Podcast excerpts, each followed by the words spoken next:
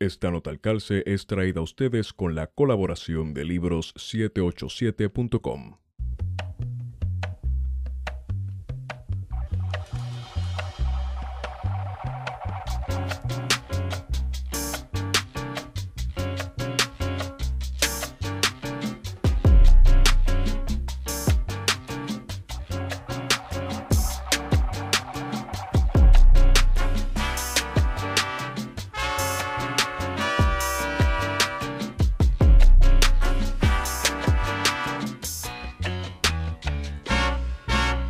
días, buenas tardes y buenas noches a todos y todas los que nos escuchan. Hemos regresado con su podcast preferido, Plan de Contingencia. Me acompaña como siempre Guario Nex Padilla Martí. ¿Cómo estás, Guario? Todo bien, Esteban, y saludos a todos y todas, todos los que nos están escuchando. Eh, Guario, ya Luma vino a tu casa a traer la luz de Jesús. Qué vaina, brother. Con esa, bueno, eh, yo creo que eso, no vamos a empezar a hablar de eso ahora porque si no nos coge todo el episodio. Eh, tenemos el honor y el placer de la compañía de eh, el creador de la revista Areito, si no me equivoco, ¿verdad? No, uno de los fundadores. Ah, uno de los fundadores, ok. Uno de los fundadores de Viajes Varadero, Exactamente. cofundador de la brigada Antonio Maceo. Uno de los, uno de los fundadores. Exacto. Y uno de los autores del libro La Contrarrevolución Cubana en Puerto Rico y el caso de Carlos Muñiz Varela. Nos acompaña Raúl Álzaga Manresa. ¿Cómo estás? Bueno, ¿cómo están? Buenas noches. Gracias por, por invitarnos. Este, esta nota al calce es una continuación de una serie de discusiones y conversaciones que hemos estado teniendo en este podcast sobre la violencia en Puerto Rico, principalmente en la década de los 70, centrándonos en la violencia política y las acciones contestatarias a dicha violencia. Habiendo dicho eso y habiendo saludado ya a Raúl Álzaga, este, usted nació en Cuba, ¿verdad? Sí, nací en el año de 1949, hace ya unos 72 años, eh, en un pueblito que se llama Nuevita, de la provincia de Camagüey. Eh, no soy de La Habana, como pretenden muchos que andan por ahí. Ok. ¿Y cómo usted llega a Puerto Rico? Nosotros llegamos en el año 1972, ya con, con unos 23 años, como parte de un proyecto político que veníamos madurando durante los últimos años, eh, de tratar de vincularnos directamente a alguna actividad política eh, concreta. eh, y en este caso, por las por las, por las razones históricas que, que tenemos los cubanos y los puertorriqueños y dado la efervescencia de la lucha por la independencia para, para aquella época, eh, entendíamos un, grupo en particular de, jóvenes cubanos que nos habíamos desarrollado en la Universidad de la Florida en Gainesville, que eh, Puerto Rico podría ser una, buena plataforma para, nosotros eh, desarrollarnos políticamente y adquirir una práctica organizativa y hacer una historia política nuestra, Sí. sobre todo eh, de cara a, a- a lo que en aquel momento pensábamos como un futuro inmediato, que era el regreso a nuestra patria de Cuba. Pero vamos a hacer una- un alto ahí, ¿verdad? Eh, y entonces quiero que vayamos un poco más atrás, ¿verdad? A los 60. Y es que a principios de la década de 1960 vamos a ver en Puerto Rico un flujo migratorio significativo de cubanos que se radican, sobre todo en San Juan. Eh, y, quiero que comencemos, ¿verdad? Por ahí a, poder identificar por qué se establecen en Puerto Rico eh, una población tan significativa de cubanos. Sí, mira, para empezar, eh, al triunfo de la revolución, aquí vivían, se estima que vivían unos, unas 500 personas. Algunas personas conocidas, como la familia Bacardí, Sí. como la familia Ferré, eh, como toda una serie de, de, personas que vinieron aquí a trabajar en los medios de comunicación, eh, como el periódico El Mundo, como el Canal 2, antes del triunfo de la revolución, que eran personas que, que, que eran eh, conocidas en Cuba y que decidieron emigrar a, a, Puerto Rico, más toda una serie de personas que, que por razones de, de, naturaleza migratoria vinieron a vivir, pero eran pocas personas. Es a partir del triunfo de la revolución cuando eh, empiezan a, llegar eh, cubanos a Puerto Rico, sobre todo eh, cubanos que habían tenido algún vínculo con el proceso revolucionario, ya sea en su etapa insurreccional o en su etapa de, de, los primeros años de, del triunfo de la revolución y que eran eh, personas e-, eminentemente anticomunistas eh, y, que no, y que no simpatizaban con eh, la, la, radicalización del proceso revolucionario cubano. Por eso es que vemos aquí, por mencionar algunos nombres como, como ejemplo. El caso de López Fresquet, de Felipe Paso, uno de ellos eh, presidente del Banco Nacional de Cuba, otro, eh, uno de los que contribuyó a, la redacción de la primera reforma agraria en la Sierra Maestra, eh, el, célebre Manolo Ray, que fue ministro de, Obras Públicas en, los primeros meses de la Revolución, y que fueron más otros, ¿no? Que se ubicaron incluso en, en las estructuras de gobierno del país, eh, por ejemplo, el caso de Manolo Ray, en lo que era la, la Secretaría de la Vivienda, eh, otros a nivel de, de ya de, de, gobierno, de, de cuestiones eh, económicas.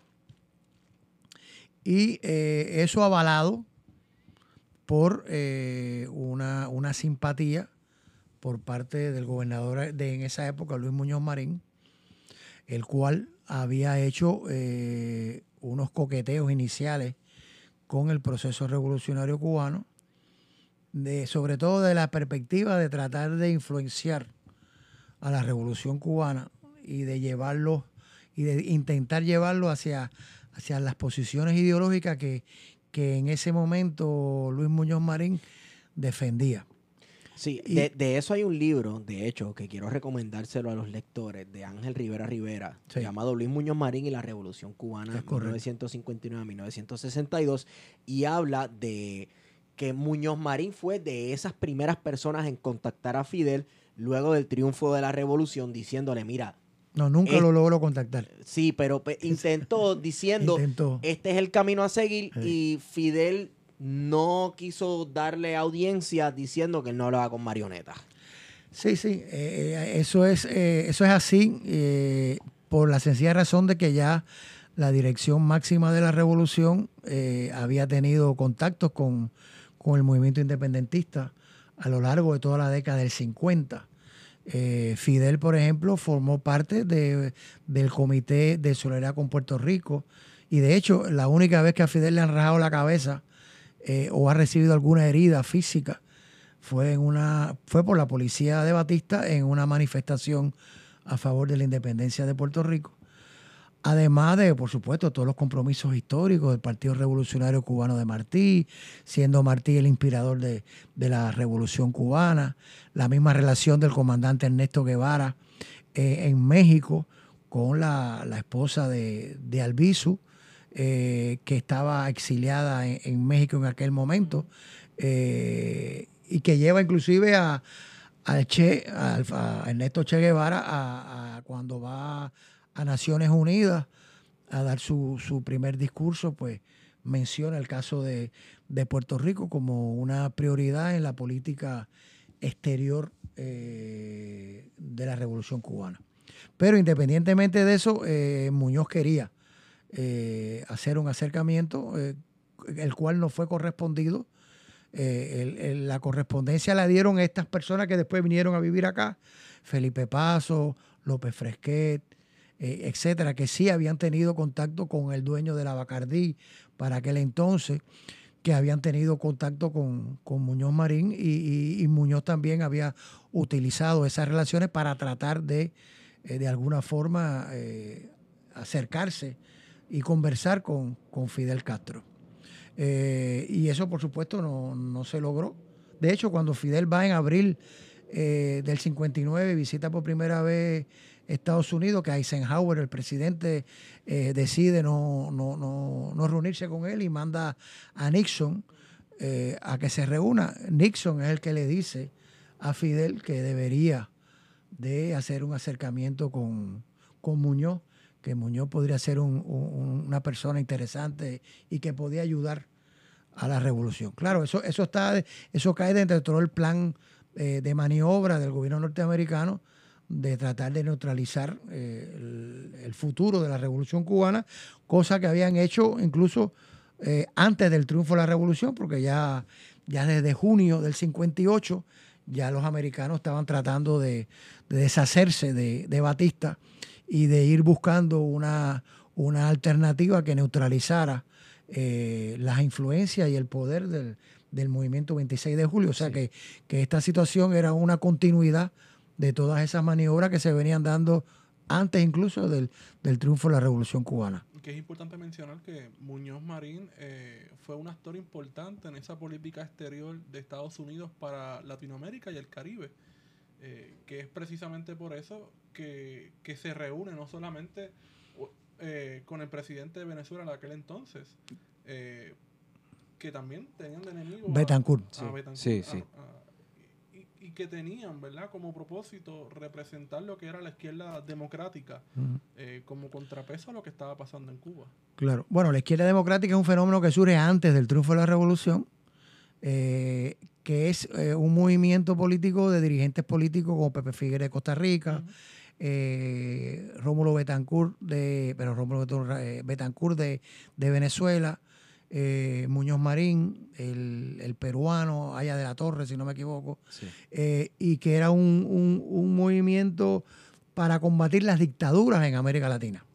Y que a su vez se, aliaba de alguna manera con sectores, podríamos llamarle progresistas, dentro de Estados Unidos, que, veían en, en las elecciones y en la democracia norteamericana una alternativa a esa, esa misma dictadura que, Estados Unidos también apoyaba, porque dentro de la política norteamericana pues se daban eh, contradicciones en su, en su política.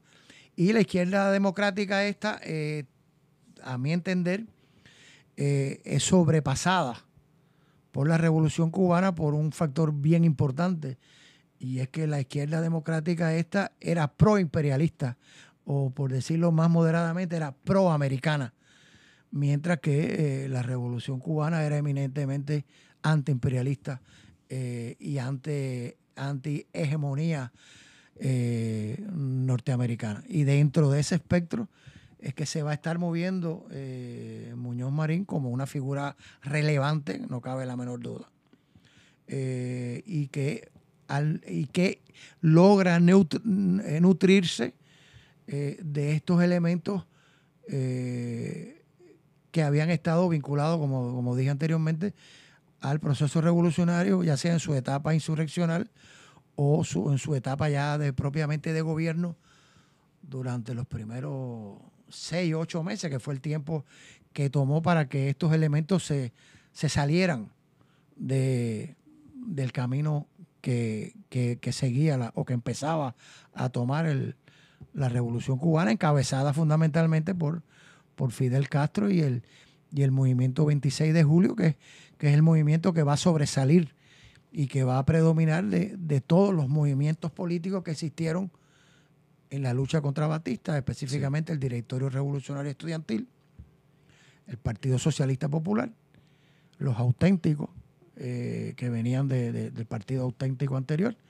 y otros grupos pequeños que también eh, tuvieron actividades eh, de lucha contra la, dictadura de Batista. Y entonces, bueno, se va a nutrir de todos estos elementos que van a jugar un papel eh, en parte positivo porque tenían una serie de traían toda una serie de conocimientos y, de enfoques eh, de política pública que, que ayudaban al, al gobierno en Puerto Rico, pero por otro lado, eh, se convertían en, en una, yo, digo- yo le he llamado una fuerza de choque ideológica eh, Sí. contra el, el movimiento independentista, porque aunque, aunque estos cubanos eh, en su carácter privado decían defender o, o simpatizar con la independencia de Puerto Rico y en público decían que no se inmiscuían en los asuntos internos de Puerto Rico,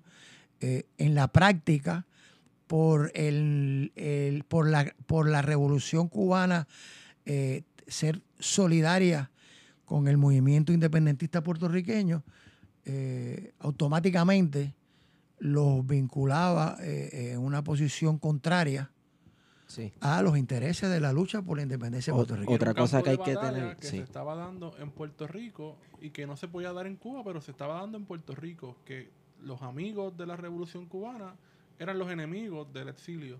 Exacto. Y en Exacto. cierta manera era, una, era un tipo de guerra contra, contra ese En- sector. En, es- en esa primera etapa era, era, una, era una guerra ideológica, política, eh, que iba inclusive más allá de estos elementos que se, que se vinculan directamente al, al gobierno eh, de Puerto Rico, sino también es que eh, empiezan a llegar eh, los religiosos que fueron expulsados de Cuba en abril del 61 eh, por el gobierno revolucionario cubano con la intervención de las escuelas privadas.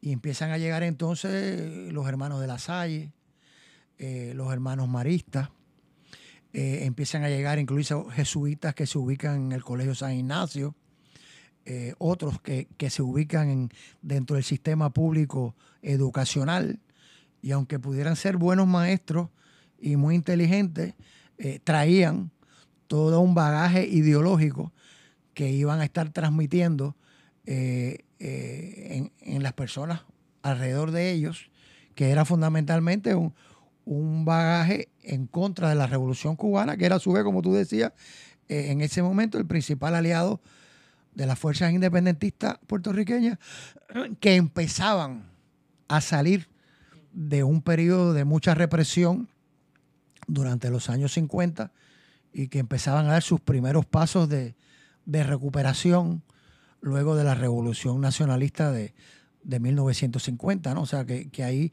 se daba un interés de, de neutralizar al movimiento independentista utilizando las experiencias, el testimonio, el ejemplo, el discurso político de estos individuos que llegaban que no eran batistianos como tal, que era el caso de los que se iban para Miami o para otras o para otras ciudades de Estados Unidos, sino que eran una gente que manejaban un vocabulario, una temática que se podría catalogar como atractiva, eh, no, no tan reaccionaria como, como la de los otros exiliados que, que salieron rumbo a, hacia Estados Unidos.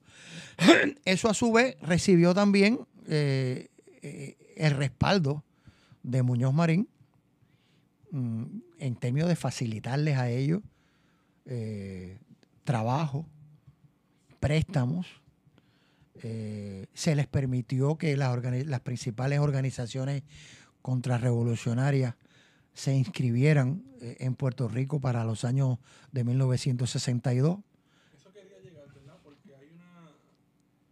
Quería, quería saber eh, hasta qué punto el gobierno de Puerto Rico colaboró o facilitó o se hizo de la vista larga con acciones mercenarias eh, contra el gobierno cubano en esos primeros años de 1960. Estoy pensando, por ejemplo, en Playa Girón, que es la acción eh, más conocida eh, contra, contra el pueblo cubano. Eh, si, al- si el gobierno de Puerto Rico o, o desde el territorio de Puerto Rico, que, que es un territorio intervenido militarmente eh, y que en aquel tiempo tenía una serie de bases militares importantes, eh, tuvo algún rol. Sí, esto, antes de, de, de de- estas organizaciones contrarrevolucionarias que te iba a conversar, efectivamente, en, Puerto, en Puerto Rico, lo- los llamados hombres rana de la invasión de Playa Girón fueron entrenados en Vieques eh, por eh, oficiales del ejército norteamericano Y también eh, en Puerto Rico, luego de, de la invasión, no sé si ustedes sabrán que hubo dos invasiones. Una, una que se logró, que es la conocida por todos, que es la de Playa Girón, y una segunda invasión o una segunda, un segundo desembarco que se, iba, a se- que se iba a llevar a cabo por la provincia de Holguín, en el área de Baracoa, eh, donde iban a participar una, una cantidad de unos eh, aproximadamente ciento y tantos eh, mercenarios. Eh, Es- esa es la del 59. No, no, eso, No, es, eso porque- es junto con lo de Playa Girón. No, Por- tú me estás hablando de la conspiración trujillista. Sí, la legión anticomunista que había miembros fascistas de la Ustasi y bueno, Sí, de la conspiración trujillista o- financiada por Trujillo. sí. Eh, esa es la de, esa, esa, esa es en, en agosto, si no me equivoco, del 59, en respuesta hasta cierto punto de la expedición Sí. dominicana y cubana De- de Caracoles. En, en junio del, del, del 59. Sí. Eh, y vinculada también a, a elementos de la dictadura de Batista, Sí. eh, fundamentalmente.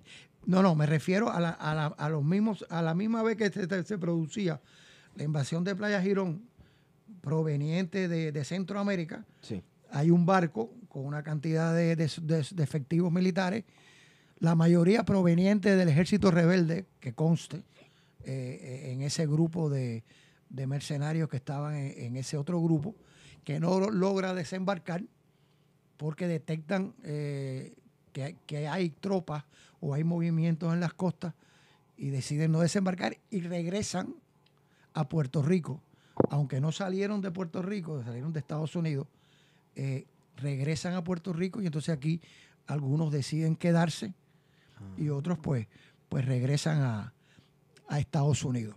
Eh, pero eso es en el 61. Lo que yo iba a comentar era en el 62, posterior a la invasión de Playa Girón, donde eh, otro grupo de, de- de cubanos eh, pertenecientes a diferentes organizaciones, pues acuérdense que, que la contrarrevolución no está compuesta por una organización, está compuesta por varias organizaciones. Sí. La ventaja de la de, la de Playa Girón es que es la CIA la que lo organiza y los pone a todos en cintura bajo un solo coma, bajo un solo Estado Mayor. Y ahí pues se diluyen la- las diferencias organizativas de las diferentes organizaciones. Pero luego de la, de la derrota de Playa Girón, van entonces a, a surgir toda una serie de, de organizaciones contrarrevolucionarias, como es el caso de Alfa 66, como es el caso de Comando GL, como es el caso de una organización llamada RECE, que va a ser el, la, la predecesora de la Fundación Cubana Americana 20 años más tarde, que de hecho podemos hablar después de la, de la Fundación Cubana Americana y de su dirigente principal más canosa y su relación con Puerto Rico. De, dije de Comando L, de RECE, eh, de Alfa 66, eh, puede que me quede alguna, eh, que se inscriben en Puerto Rico, en el Departamento de Estado como organización, ay, del JURE, como organizaciones sin fines de lucro. Eso también se hacía porque a Estados Unidos, dentro de esa falacia o esa hipocresía de, de- de su proyección internacional, ellos querían que, que no aparecieran como que, como que estaban, como que formaban parte directamente de Estados Unidos. Y en aquella época, pues Puerto Rico jugaba aquel cuento de Estado libre y asociado. Sí, sí, sí, eh, sí, y, de, y de eso mismo que tú decías ahorita, de, de Muñoz jugando papeles protagónicos en política exterior, de tener prácticamente un avión presidencial, que era el avión de la Autoridad de Energía Eléctrica, Sí. eh, que se movía por todo, por todo Centroamérica. Eh, y, y entonces, pues bueno, esos grupos eh, se inscriben aquí. Claro, si tú lees las inscripciones en el Departamento de Estado, dice que, que se fundan para luchar por la libertad de Cuba, para ayudar a los cubanos residentes en Puerto Rico, etcétera, etcétera. Pero que claro, era una forma de, de- de buscar una legalización de esas organizaciones, de forma tal incluso que pudieran recibir financiamiento económico, eh, no solamente de parte del gobierno de Puerto Rico, sino de, de otros de otras personas, como Ferré, que era senador, y, Otras y- y- y- fundaciones, y- entre o sea, que no eran fundaciones en el contexto de aquella época, pero si, si yo, si yo tengo una corporación, si yo tenía una corporación en ese momento y no quería pagar ciertos impuestos, yo podía coger y lo podía poner como un donativo a una organización sin fines de lucros cuando en realidad estaba dándole dinero a una organización terrorista como Alfa 66. Como una de ellas, sí, exacto, como una de las organizaciones. Además de Alfa 66, habían, hubo Sí, sí, otras. Sí, y más importante, y tan importante como Alfa 66, como, Sí. co- como el caso de Comando Heli y como el caso del Jure.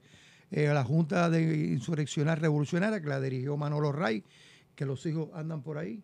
De hecho, uno de ellos fue el que estafó a, a- no sé si fue a Fortuño con, Fortuño fue el de la, del tubo de que iba El gasoducto. El gasoducto. de algo del norte al sur. y el Sí. tipo, eh, se llevó un montón de millones de pesos. güey. Es- eso es una cuestión Eh, que eh, tiene el, eh, el PNP aquí, que el PNP es amigo de los cubanos de derecha, pero los cubanos de derecha no son amigos del PNP. no eso entienden es- eso. Eso depende del momento, de- del momento histórico. ¿Ah, que-? Ah, pues lo vamos a hablar. No, no siempre es así. Pero bueno, el asunto es que, por ejemplo, en el caso de- del Jure, que para mí es una de, las de las más importantes organizaciones contrarrevolucionarias que operaron en Puerto Rico, porque aunque Alfa se, se organizó aquí, eh, operaba desde, desde la Florida fundamentalmente. Sí. Eh, eh, el Jure, el- la convención del Jure o la fundación del Jure que se llevó en Juanadía, se celebró en Juanadía, eh, fue financiada prácticamente por, por el gobierno del Partido Popular. Ah, incluso los pasajes de todos los que participaron eh, en, ese, en ese congreso fundacional del Jure, que fue allá para el año 62. Eh, e incluso había un acuerdo, eso está en documentos desclasificados de, de- del Partido Popular, donde eh, le llamaban el 2 por 1 que era que eh, el gobierno de Puerto Rico le daba, creo que era un 2 dólares, y ellos conseguían uno, o ellos conseguían, o ellos conseguían dos, y el gobierno de Puerto Rico le daba, le daba uno. Eh, o sea que hubo, y está demostrado eh, por documentos desclasificados, que ellos financiaron al Jure. Bueno, de hecho, Manolo Ray era, mientras que organizaba el Jure, trabajaba para la Secretaría de la Vivienda, creo que era como se llamaba para aquel momento. La Cruz, creo que se llamaba.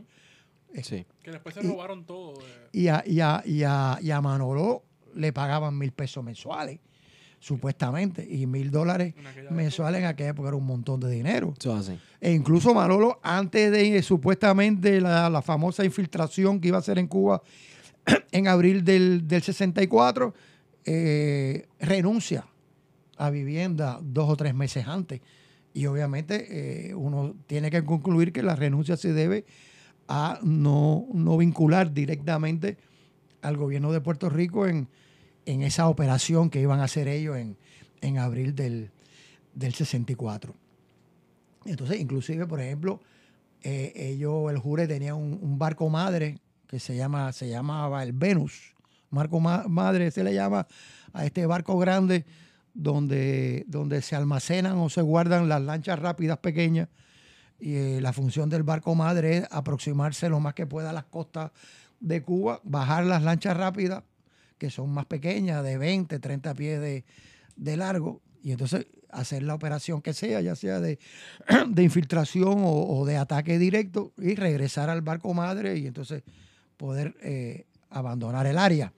Pues el barco madre de ellos, que venía de, de- salió de Costa Rica en el año 64, para ponerte un ejemplo, eh, que supuestamente iba a infiltrar unas armas por el sur de Camagüey y no pudieron realizarla, siguió de regreso rumbo a Puerto Rico, a San Juan, perdón, al área de Ponce por el sur.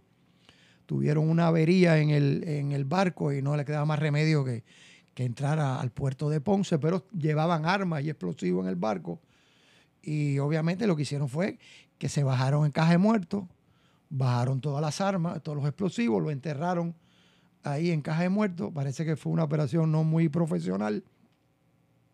Y entonces un grupo de pescadores al día siguiente o días posteriores encontraron las armas, fueron confiscadas inmediatamente por la policía y el FBI.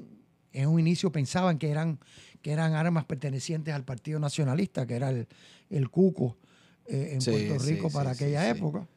Eh, y entonces Muñoz le dio instrucciones a Chaguín Polanco Abreu que siempre se ha dicho que es el hombre de la CIA. Es el agente de la CIA eh, por en- predilección. En, en el gobierno de Muñoz, que fue comisionado residente por un año.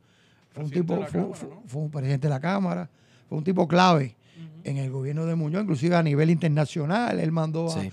a Chaguín allá a hablar con Rómulo, a Betancourt, ¿no? A hablar con Betancourt en Venezuela, porque el Jure quería montar un campamento de entrenamiento militar en, en Venezuela y mandó a Chaguín para que negociara con Betancourt. Y entonces hay una anécdota que Betancourt le dice, dile, dile, le dice a Chaguín, mira, dile a Muñoz que a mí no me interesa llamar la atención de Fidel Castro.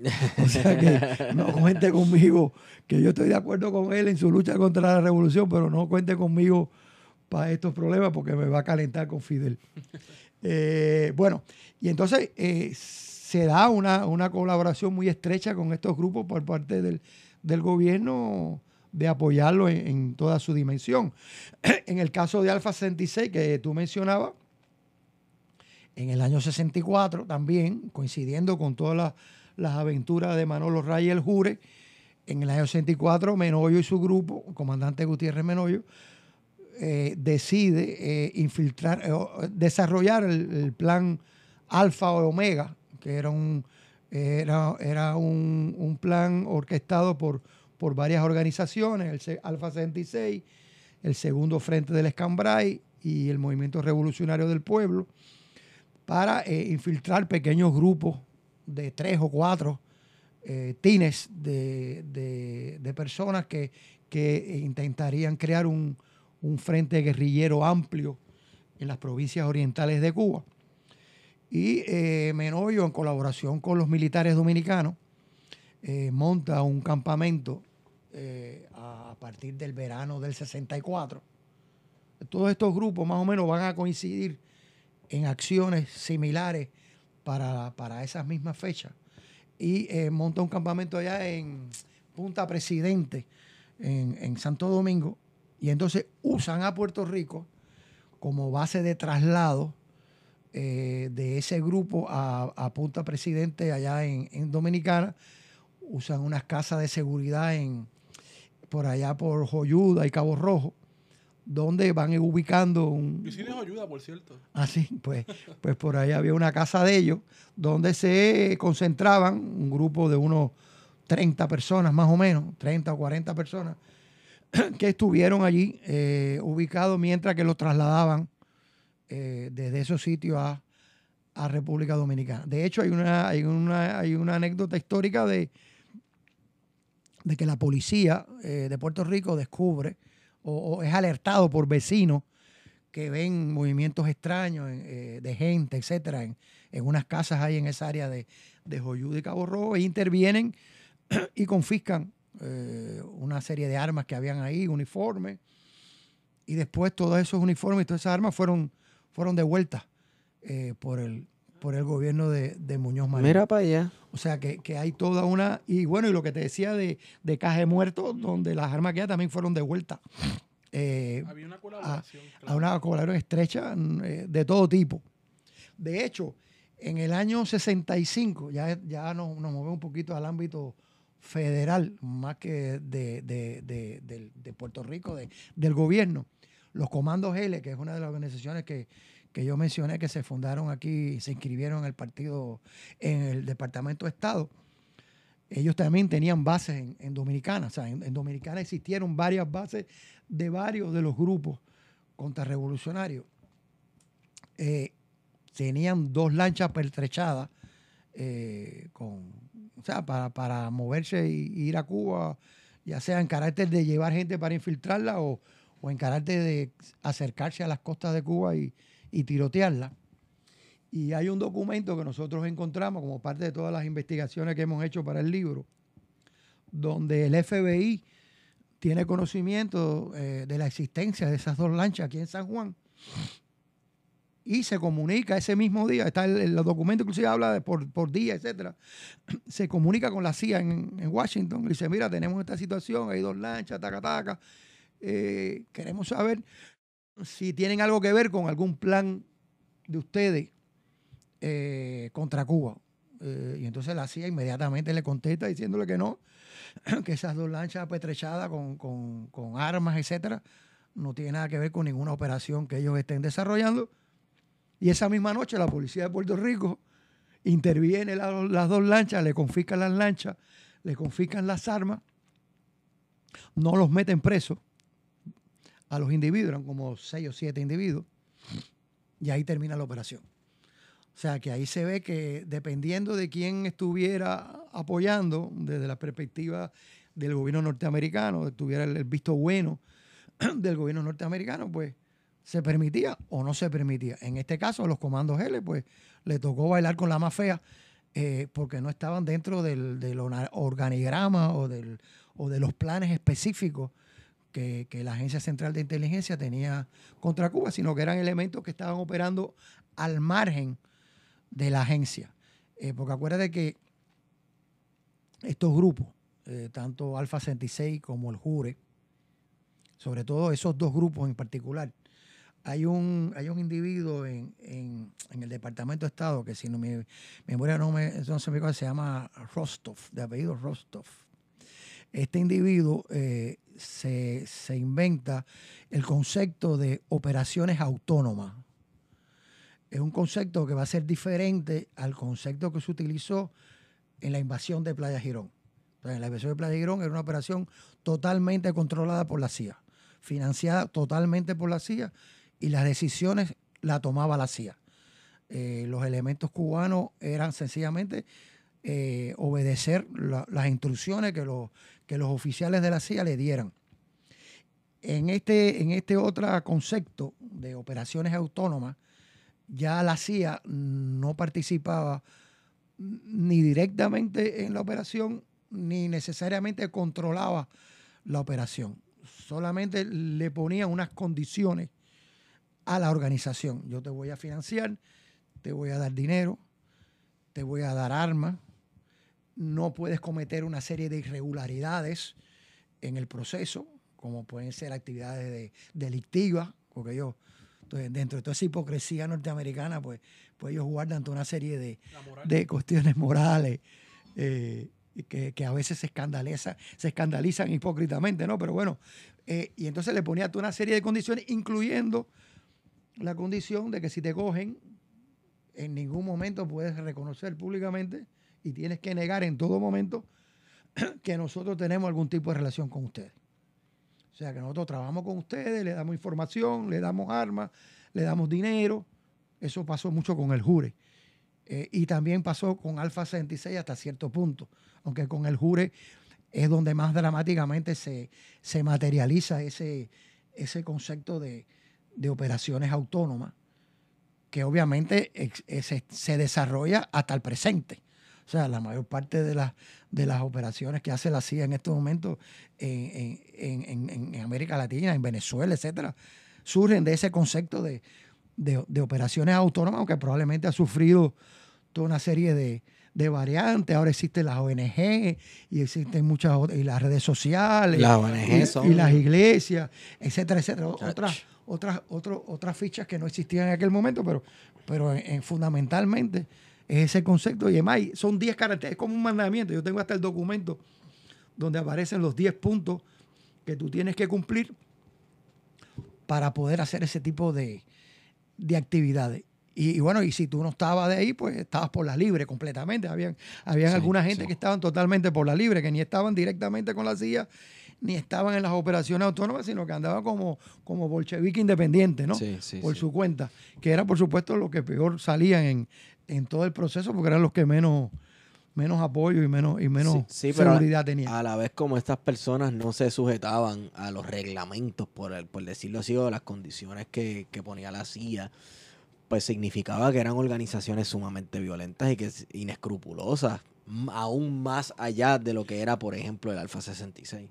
Sí, sí, podrían actuar, podrían actuar de, bueno, por ejemplo, ese va a ser el caso de que luego eh, como yo le hay un momento dado a partir del 65, que coincide más o menos, te fíjate, todo lo que estoy hablando es del 64, 65, que son las últimas, los últimos, bueno, ahí van a haber unos intentos aislados en el 70, pero, pero que no, pero son insignificantes. Pero así como, como, como intentos así de masivo, de, de, de impacto, eh, de la contrarrevolución cubana eh, básicamente es hasta el año 65 cuando, cuando se neutraliza eh, casi todos los movimientos políticos que operaban dentro de Cuba. Y entonces se va a desarrollar, luego de los fracasos de Menoyo, los fracasos de, de Manolo Ray con el Jure, eh, los fracasos de Comando L, que los cogen y los arrestan ahí en frente al.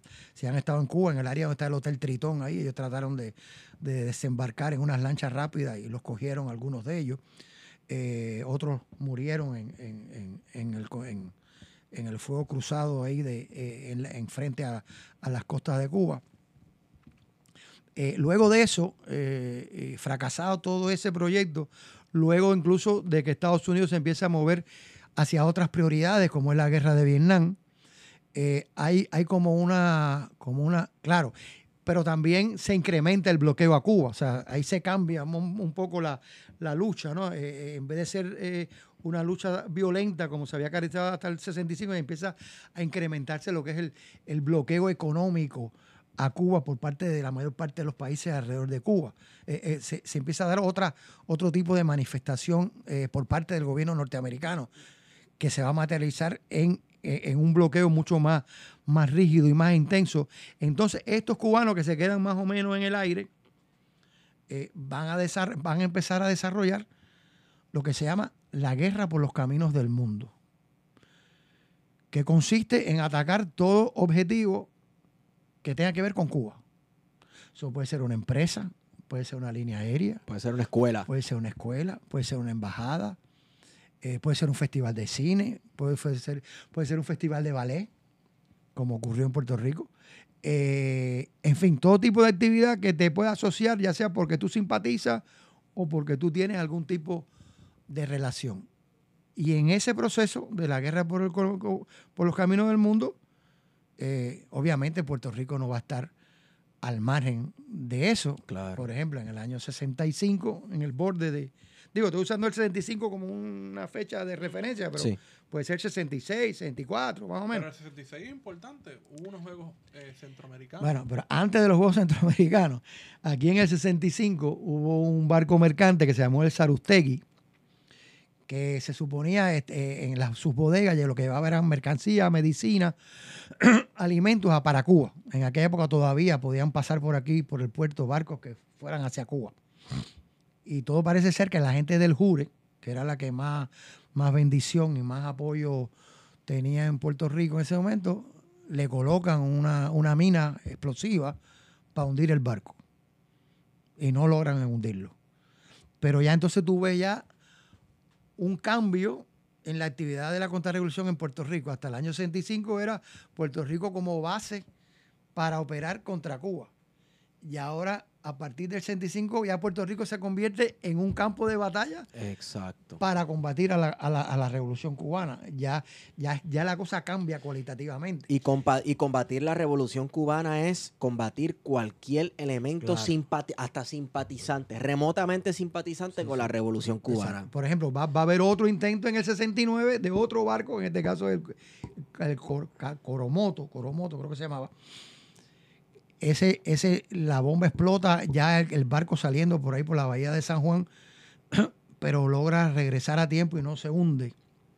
Y esa es colocada ya por la gente de Orlando Bosch, que es el célebre autor Sí. intelectual de, de la voladura del avión de Barbados Sí. que a su vez en los primeros, en los primeros meses previo a la revolución y, y- y post-revolución formó parte de la revolución. Sí. De hecho, llegó a ser gobernador de la provincia de Santa Clara en la primera semana de- de- del triunfo revolucionario, eh, que era médico, etcétera. Eh, como una anécdota al, al margen, ¿no? sí. Y, y- y esa, y esa acción es desarrollada por, por una organización que él se inventa en ese momento, influenciado también por toda la dinámica norteamericana, que se llamó el Cuban Power, imitando el Black Power, El Black Power, y todo ese tipo de, de. Ah, y entonces ellos crean el Cuban Power como nombre de su organización clandestina que va no solamente a, a producir esa, esa explosión de ese barco, sino inclusive en Miami hay un barco polaco y otros barcos que pasan por ahí que ellos lo, lo atacan con bazooka, etcétera. que le va a costar la cárcel a él y a su grupo. Y van a estar presos desde el 69 hasta el 72. Le echaron nada más que tres. Porque esa es otra cosa. Estos tipos eran capaces de hacer las barbaridades más grandes. Cuando los cogían, sí los cogían, le echaban una, una sentencia ridícula de, de, tres o cuatro años. Ya los tres o cuatro años ya estaban, ya estaban fuera.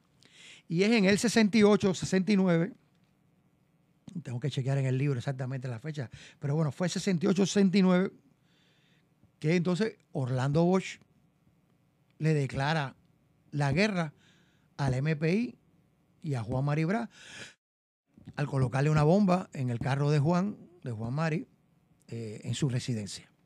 Y emite un comunicado de prensa donde ellos le declaran la guerra al movimiento pro independencia por este estar vinculado a la dictadura castrista y, ta, ta, ta, y toda la retórica que de hecho en ese momento todavía está en vigencia el, proyecto, eh, la operación Interpol. Eh, eh, ¿Cómo es? No es Interpol, es este. Cointerplo, perdón.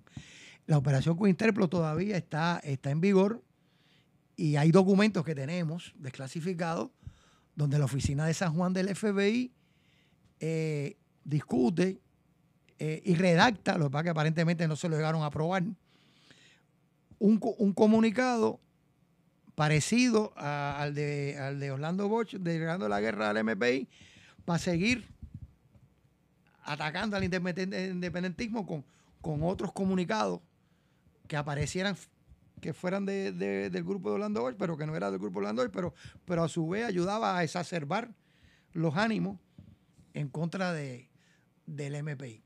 Inclusive llegaron a redactar un comunicado eh, siguiendo la misma línea de ese primer comunicado donde le declaraba la guerra al MPI. Que eso coincide con, la, con el plebiscito, eh, cuando el independentismo eh, se, intentó unir y se sabe, y está documentado también, que, organizaciones de inteligencia intentaron crear una división dentro del independentismo y su postura frente a la participación o no participación del plebiscito.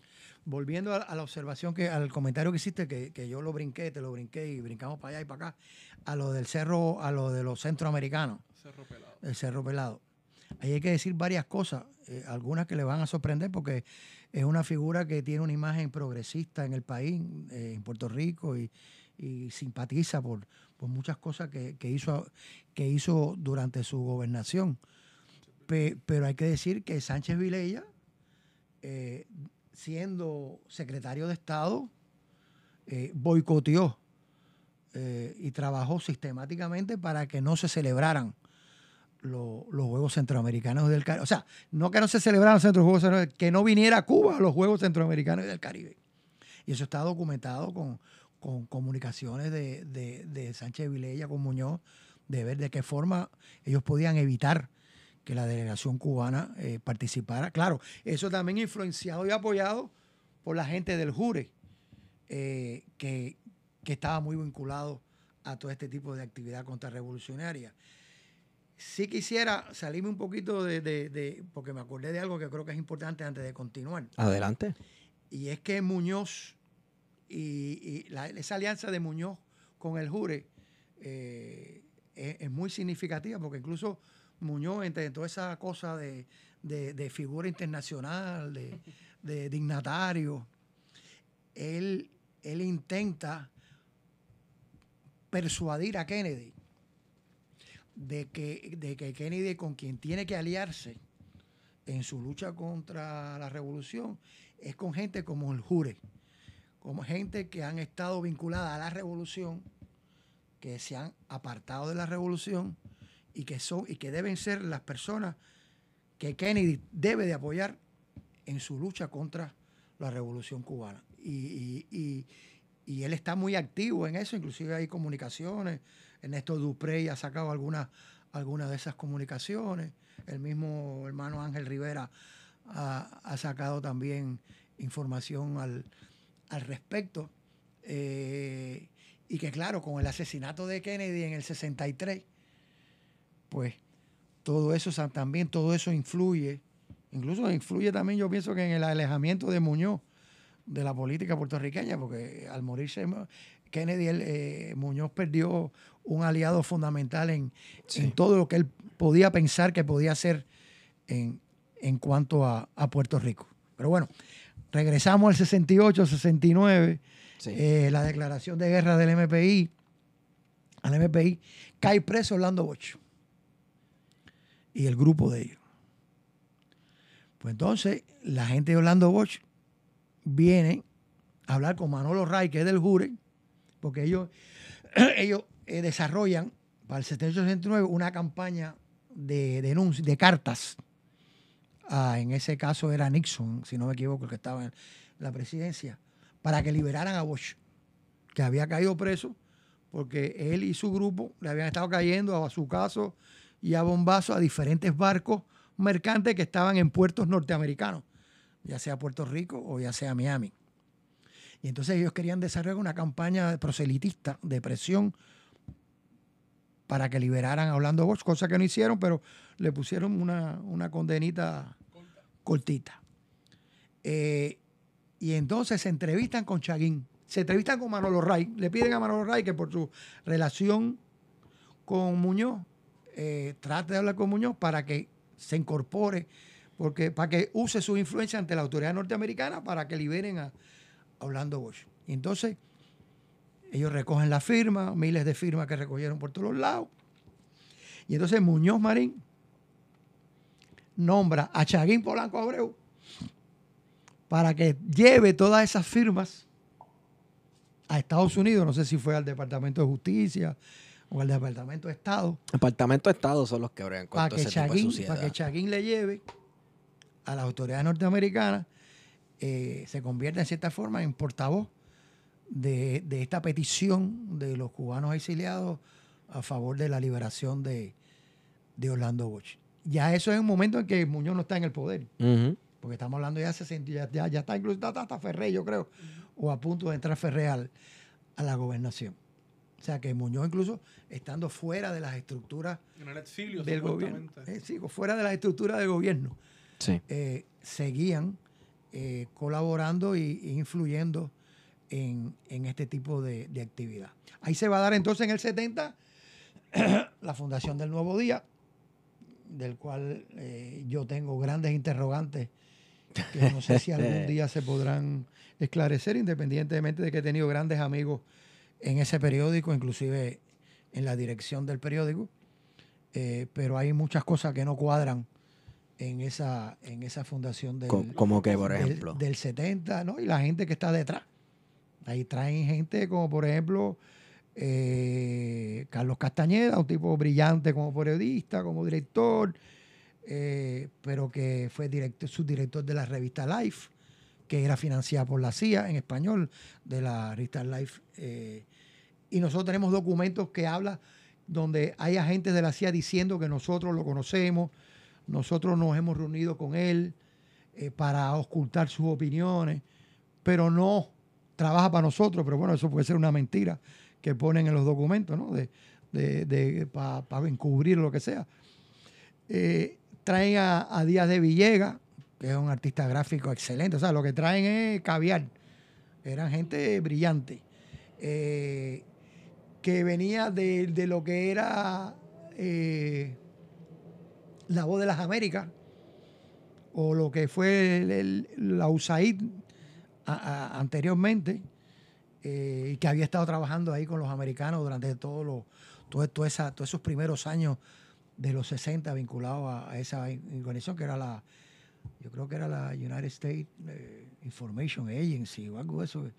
Eh, que la que, tuvo aquí en Puerto Rico una repetidora que apuntaba directamente a El Salvador y a Cuba, de, Cabo Rojo, por cierto. En los años 60. Pues, pues, pues, entonces este individuo cae aquí y es un tipo clave en toda la diagramación y el montaje del, periódico. Traen a otro tipo que se llama Cuba de apellido, no me acuerdo el nombre del, Cuba este, que es el que está encargado de toda la cuestión económica que nosotros tenemos documentos desclasificados y cuando ese tipo salió de Cuba había Yucatán y fue a la embajada norteamericana, el cónsul no lo quería dejar entrar a Estados Unidos y sin embargo el oficial de la CIA en ese consulado fue que intercedió para que le dieran la visa para que entrara a Estados Unidos.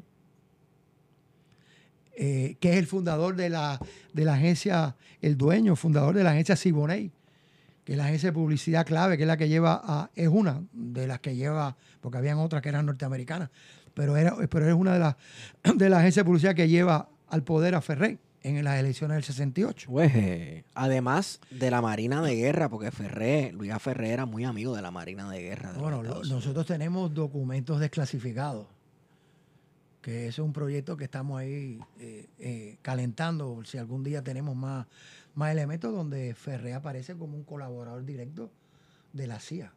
Y hay documentos de la CIA donde hablan de, de Ferré como un, como un colaborador directo de ellos. O sea, Wow. eso está claro, que, que, que trabajaba directamente con ellos, está por verse, eh, pero, pero si hay hay más de un documento de la propia Agencia Central de Inteligencia lo- donde habla de él como un friendly source, como, como una persona amigable, eh, como una persona que tenemos que contar con él, eh, y, y es el dueño del Nuevo Día. Y cuando muere Ferré, el que viene aquí a dar el pésame a los meses de, de haber muerto Antonio Luis, oh, perdón, Antonio Luis, Luis Ferré, eh, es Bush. El Ex- ex- presidente que Bush, fue, el jefe dirigente de la, CIA. Fue dirigente de la y CIA. viene personalmente a dar el pésame a la familia Pues, a, a los meses de, de haber fallecido Luis Sí, no es poca cosa. Eh, eso no es poca cosa. no. O sea, hay muchas aristas, dicen ustedes. hay muchas aristas. Que, Muchas coincidencias. Muchas coincidencias que, que estarían por, por, tal vez por aclarar algún, algún día. Bueno, volviendo a los 70, bueno, se da esa cuestión del nuevo día, la agencia de, de publicidad Siboney y otras agencias de publicidad, la Guastela Film. O sea, hay toda una serie de, de cubanos que se ubican, como decíamos al principio, no solamente en la educación y en el gobierno, sino también en los medios de comunicación más directamente, Sí. en las estaciones de radio, dueños de estaciones de radio, dueños de agencias de publicidades importantes, sino dueños de agencias eh, eh, de publicidad importantes, diri- dirigiendo agencias de publicidad importantes o ocupando cargos importantes. Pero fíjese, en o sea, agencias de publicidad. Se, se insertaban en sectores estratégicos donde se manejaba la información y se controlaba la información. Entonces ahí, ahí es que uno comienza a entender por qué en Puerto Rico, al sol de hoy, no hemos superado muchas narrativas de la Guerra Fría. Y todavía se sigue hablando de esos talking points que son los mismos desde los 60. Bueno, en estos momentos los que están dirigiendo el Canal 2 y el Canal 4 son cubanos, Ajá. traídos de Estados Unidos. Exacto. Entonces, Aunque sean otras generaciones, pero el cancel Pero- es cubano y el, y el otro que trajeron para el Canal 4 también es cubano. y, y, y las narrativas son las Y, mismas. y tienes a la, y tiene a la Mega, que es de cubano. Ah, la Mega, bendito.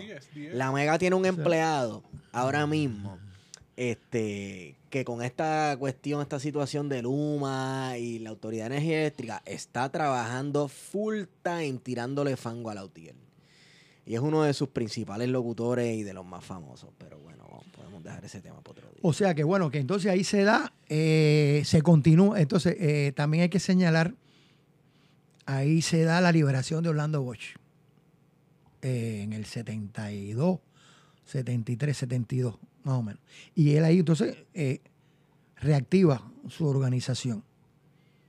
Es un tipo de- con mucho poder de convocatoria, con, con mucha, con mucho respeto dentro de los, de los grupos contrarrevolucionarios, independientemente de las atrocidades que haya hecho, pero, pero un tipo que, que tenía prestigio dentro de esos grupos. Y crea entonces Acción Cubana. O, o- o le da continuidad a una acción que se llama Acción Cubana. Esto. Hay una anécdota que nosotros recogemos en el libro que, que ya se ha publicado anteriormente, que, que Orlando Bosch coincide con Rafaelito Cancel en la prisión. Y nosotros lo reseñamos eh, brevemente, aunque ya Rafaelito después hizo una, una, un escrito describiendo todo en detalle. Eh, Rafael, como estaba en prisión, estaba desvinculado de, de todo lo que estaba pasando, de muchas de las cosas que estaban pasando directamente en Puerto Rico. sí. E incluso desconocía que Orlando Bosch le había declarado la guerra a Juan Maribra, que era su socio, su hermano de lucha del MPI en el año 68. Y él nos confiesa que él no sabía esa, esa situación. Y de hecho, él pensó que cuando Orlando Bosch llegó a la prisión, su, su primera reacción fue pensar, bueno, ya este cayó en desgracia con los americanos. Y, y ya lo metieron preso. O sea que, que no fue tampoco una actitud de, hostilidad inmediata.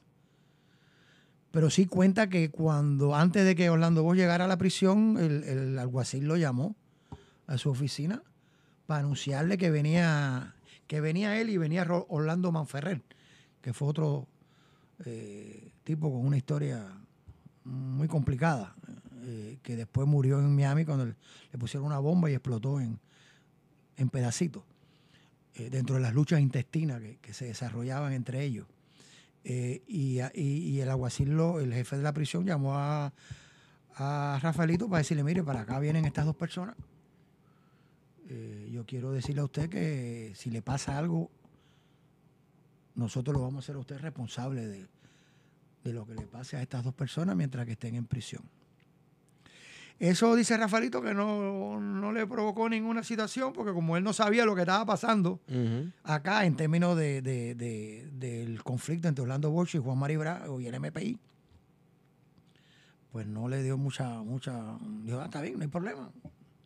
no tengo por qué bregar con, con él, ¿no? Y cuenta, sí, cuenta que uno, eh, esa, esa prisión estaba dividida en tres, en tres áreas. Los tipos que eran más, más tranquilos, que eran más manejables por la penitenciaría, lo- los tipos problemáticos, que era donde estaba él, y, los tipos que más o menos eran término medio, ni eran problemáticos, ni, ni eran buena gente con la administración de la prisión. Y que entonces un americano amigo de él, cuando, cuando Orlando Bosch llega eh, y entra a la prisión, se le acerca a él y le pregunta a Rafaelito, bueno, ¿y, y qué hacemos con este tipo? Yo me imagino que ustedes saben lo que quiere decir en el vocabulario de una prisión cuando uno se acerca a otro a partir de la llegada de uno nuevo y dice, bueno, ¿y qué hacemos con este tipo? Y por suerte, para Orlando Bosch, pues Rafaelito le dijo, no, no, nada, déjelo tranquilo, no, no se metan con él. Eh, él sí cuenta que le oía siempre, que Orlando Bosch, que, que Orlando Bosch le oía, oía a Rafaelito. Cuando ellos caminaban en la prisión, Orlando Bosch trataba de caminar del otro lado. Eh, siempre evitaba eh, enfrentarse de frente, eh, ya sea en el patio o en la cafetería o en cualquier sitio. Cosa que, que- no dejó de llamarle la atención a él, ¿no? Hablando, pues le decían cara manchada, porque tenía un lunar grande aquí en la cara. Y ellos le decían en la prisión a- al terrorista, porque es un terrorista, Orlando Bosch, médico lamentablemente, cara manchada. Entonces cuando Orlando Bosch sale en el 73, se reactiva.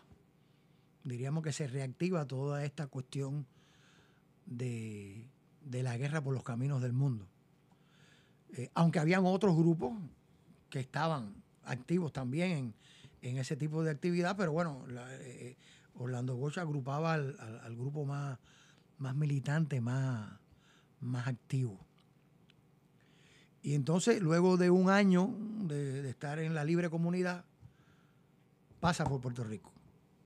Ahí hace contacto con, con un grupo de gente, Enrique Núñez, que dirigía el, semanario Réplica, Raúl Barandela, que viene de la gente de Ubermato, y otros grupos socavando apoyo económico eh, y apoyo logístico. Y entonces eh, uno de los pilotos de la columna de Ubermato, que vivía aquí en Puerto Rico, eh, lo traslada a Santo Domingo, ya en, ya en función clandestina, porque él está bajo palabra. O sea, Orlando Bosch pasa por Puerto Rico y, y todavía eh, bajo probatoria, pero, pero legalmente, ¿no? Eh, a partir de Puerto Rico brinca a Santo Domingo, después va a brincar a, Venezuela, a eh, Costa Rica, a Chile, regresa a Venezuela, que es donde le dan el, donde, se convierte Venezuela en el, en el santuario, porque ahí habían otras, otros agentes de la CIA que, los van a, que los va a proteger en, en, en Venezuela. Y entonces, bueno, Orlando Boy recibe eh, un, un apoyo sustancial de, de los grupos eh, de Puerto Rico. No solamente en ese momento, sino incluso en la voladura del avión de Cubana de Aviación. que va a ser en octubre del, del 76. Eh, en ese periodo 73 se va a fundar una organización clandestina que se llama Frente de Liberación Nacional Cubano, eh, que está compuesta por tres organizaciones. eh, la organización estudiantil Abdala, cuyo secretario de organización para ese momento vive aquí, que es un abogado de nombre Sergio Ramos. Eh, una organización que se llama Acción Sindical Independiente con base en New Jersey.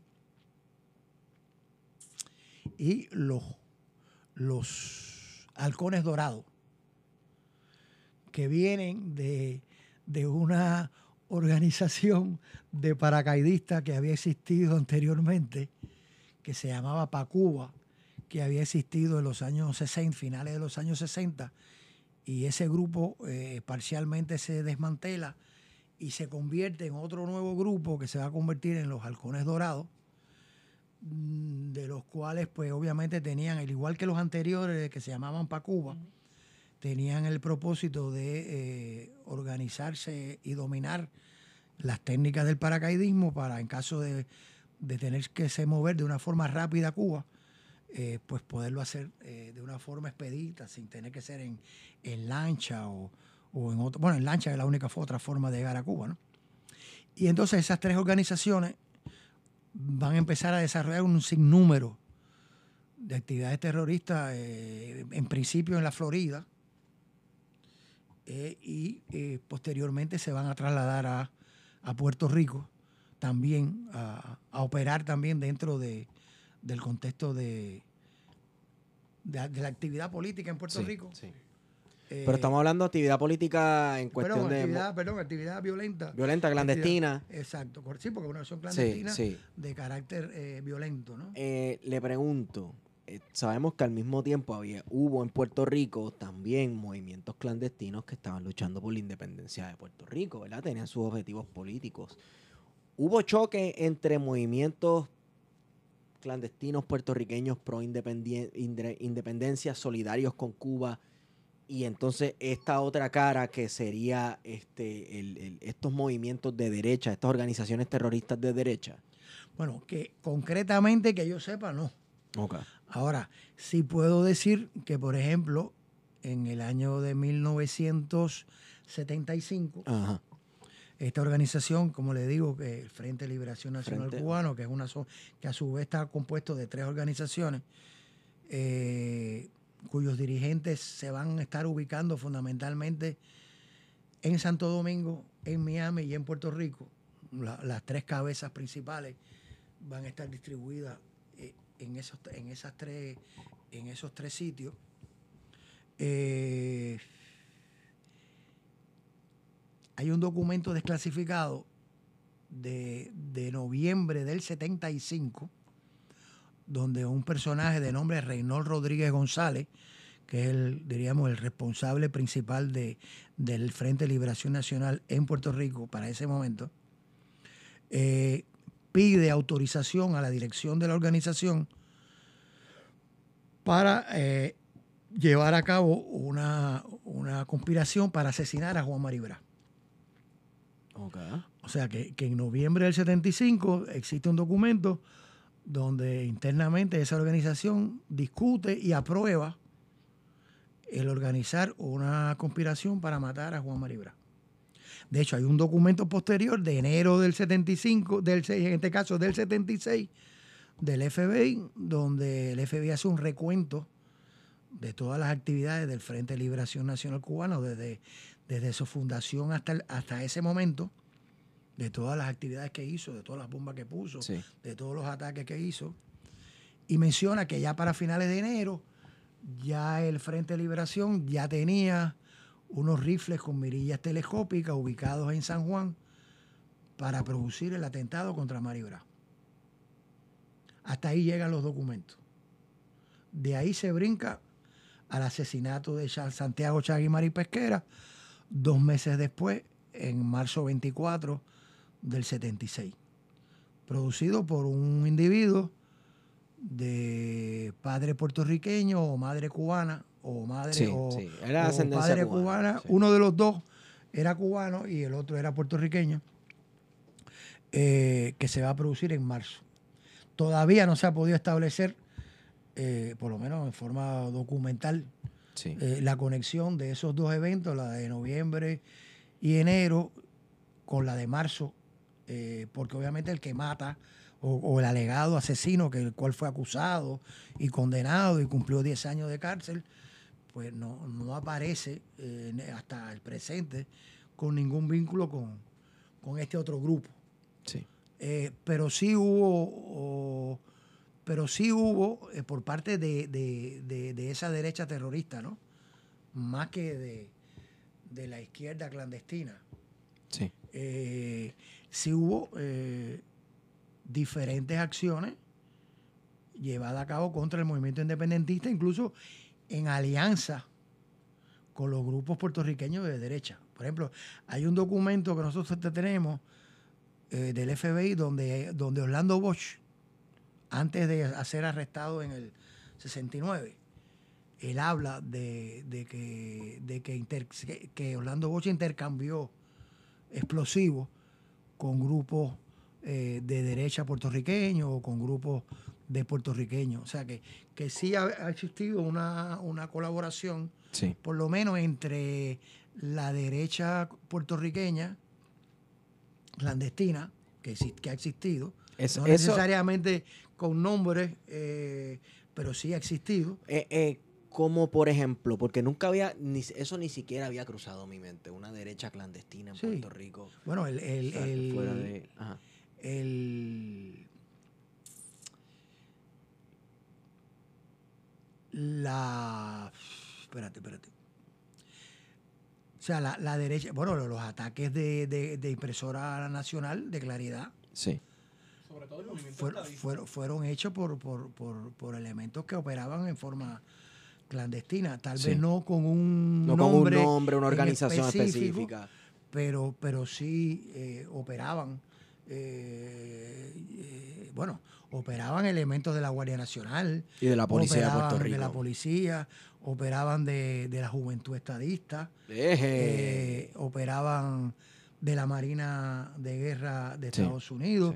sí. Todos esos grupos tenían, desarrollaban actividades violentas eh, contra el, el independentismo puertorriqueño de, de diferentes formas y la juventud estadista patrocinando el terrorismo en Puerto Rico. maneras. No me sorprende. Bueno, de hecho, yo tengo una anécdota que lo digo como anécdota. Hay, un- hay un muchacho que ahora no me acuerdo su nombre, que cayó preso, que cumplió cinco años de cárcel Mm. cuando la Marina de Vieques se fue y destruyeron la posta de, de entrada en Vieques y ahí arrestaron un grupo de gente por ese hecho ya, ya derrotada la Marina y cumplió cinco años. Y ese muchacho me, me llegó a contar a mí, no, no recuerdo su nombre, que él coincidió con Edison Misla Mira allá. eh, en la cárcel y, y- y llegaron a hablar de, de todas estas cuestiones y de los grupos de derecha, incluso de la bomba de Mayagüez, donde mueren dos, dos puertorriqueños. Ese grupo estaba Freddy Valentín, Granado. eh, Sí, pero lo- los que aparentemente colocan la bomba son cubanos. De ese, y de hecho, Sí, no, el, el FBI, sí, que, apoyan ahí y que se y vinculado con esta gente. Sí, sí. Esto, y él me cuenta que, que una de esas conversaciones en, en la cárcel, que salió el tema de Freddy Valentín casualmente, sobre su posible vínculo con, con esas bombas, y que, y que Edison Miller le contó a este muchacho, que repito, no recuerdo el nombre, pero fue el único que cayó preso y que cumplió cinco años, o sea que debe ser relativamente fácil de averiguar quién es. Eh, creo que se convirtió después en, ser- en seri- seri- serima- seri- serima- Serigrafista. no, de estos que hacen, que ponen piececitas, en, montan cuadros con, con piececitas, cerámica, con cerámica. Ah, sí, sí, sí. Dice que, que, que Edison le contó que el día que pusieron la bomba, Freddy Valentín se le apareció histérico en, en su, en la oficina o en la casa, para decirle a Edison, Edison, yo no fui, yo no fui el que puse la bomba, yo no tuve nada que ver con eso. Eh, que, en cierta forma demuestra que sí sabía. Porque si tú dices que no sabes de, que no pusiste eso, es porque algún vínculo o alguna relación llegaste a tener con, con la gente que lo hizo, pero que tú querías marcar de que, de que por lo menos tú no habías estado en esa, en particular, ¿no? Eh, y bueno, y entonces, bueno, ahí se da una serie de alianzas eh, entre esos grupos. Eh, ponen una serie de, de hay 40, 50 atentados terroristas que ocurren en, esa, en ese periodo del, del 73 al, al 75, ¿no? incluyendo una, una explosión monumental que se hizo, en, que se puso allá en el, en la Facultad de Ciencias Sociales graduado de la Universidad de Puerto Rico. En el cuarto piso. En el cuarto piso, que fue una bomba de, mucha violencia. O sea que ya allí en esa etapa, eh, ya inclusive el uso de, las herramientas para llevar a cabo actividades eh, violentas eh, cualitativamente empezó a cambiar. Porque hasta ese momento usualmente eran cócteles molotov, petardos pequeños, cosas así que no causaban mucho mucho daño. Pero ya a, partir de, de, 72, 73, ya el, nivel de, violencia eh, se incrementa sustancialmente. ¿no? Quiero ¿verdad? hacer una, pausa aquí. ¿verdad? Ya hemos hablado de, cómo entonces las organizaciones eh, del exilio cubano eh, comienzan entonces a utilizar de blanco al independentismo eh, y a posibles colaboradores y personas que estuviesen solidarias con la revolución cubana. Pero entonces quiero hablar ahora de los cubanos eh, en Puerto Rico, porque no todos estaban vinculados a organizaciones terroristas eh, del exilio, organizaciones contrarrevolucionarias. No, y de hecho la mayoría de los cubanos eran gente que trabajadores, que trabajan todos los días, que podrían ser estar en contra de la independencia o estar en contra de la revolución, pero que eran gente pacífica, que no, no, se metía en nada, ¿no? y, eso sería la mayoría, ¿no? Más allá del veneno y la y el mensaje este ideológico que transmitían a través de, la, de las amistades o de las relaciones sociales, ¿no? Pero eh, en tu caso, ¿verdad? Eh, quiero que nos hable entonces de ese proceso de acercamiento que ocurre a partir de los 70 eh, con el pueblo cubano. Eh, y entonces, ¿cómo la, la, derecha, eh, el exilio cubano, va a responder a ese acercamiento eh, que hay de, jóvenes cubanos que salieron en los 60 y que tenían curiosidad de conocer lo que estaba pasando en Cuba? y que querían vivir esa experiencia y que querían conectar con sus familias en, en, Cuba. Sí, aquí, aquí, al igual que en todos los sitios, se empieza a dar un, un proceso de, de cambio entre sectores jóvenes cubanos en algunas instancias, inclusive sectores jóvenes cubanos que participaban en organizaciones contrarrevolucionarias. Aquí, por ejemplo, eh, hubo una organización vinculada a la democracia cristiana que existió en, los años 60 e incluso a la juventud del, del, del, Jure de Manolo Ray, empezaron a evolucionar eh, tímidamente, pero que empezaron a evolucionar. Inclusive hay unos documentos ahí que nosotros logramos encontrar de la, de la División de Inteligencia de la Policía, donde ya para el año 68 ellos empiezan a, identificar algunos de esos jóvenes que pertenecen a esas organizaciones y que incluso erróneamente lo empiezan a, a identificar como como izquierdistas o como gente vinculada a los independentistas. Eh, e incluso hay una reseña de un, de un congreso de esos jóvenes allá para el 68-69, donde como parte del congreso hay un grupo de ellos, uno, algunos de ellos, que plantean eh, aprobar, además de todas las resoluciones tradicionales en contra del comunismo, en contra de la revolución, eh, una resolución a favor de la independencia de Puerto Rico. Ese congreso lo dirigía un muchacho que se llamó Ramón Cernuda, que falleció recientemente en Miami. Y ahí habían algunos, algunas personas que después fueron compañeros nuestros en un proceso ya más radical posteriormente. Ahí podemos mencionar a a, a Ignacio Escoitea, a Rodríguez Beruf, que es un conocido historiador puertorriqueño en la actualidad, a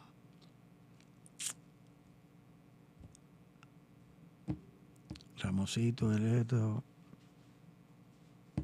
a Cernuda, bueno, un grupo de ellos eh, que, que plantearon inclusive en ese congreso eh, una, un- que se aprobara una moción. Y, y, ah, perdón, y no se me olvidó, se me- yo sabía que se había olvidado una importante. Y Orlando Canales, que es un compañero nuestro posteriormente, que es uno de los compañeros desaparecidos y, nunca encontrados en, forma misteriosa allá para el año de 1986. Eh, y, y esa resolución fue, fue vetada, no, no, no, no procedió. Eh, pero lo significado, lo significante era que, que se planteó eh, por primera vez eh, eh, el apoyar el, el- al movimiento independiente, claro, desde una, de una visión nacionalista, eh, anticomunista.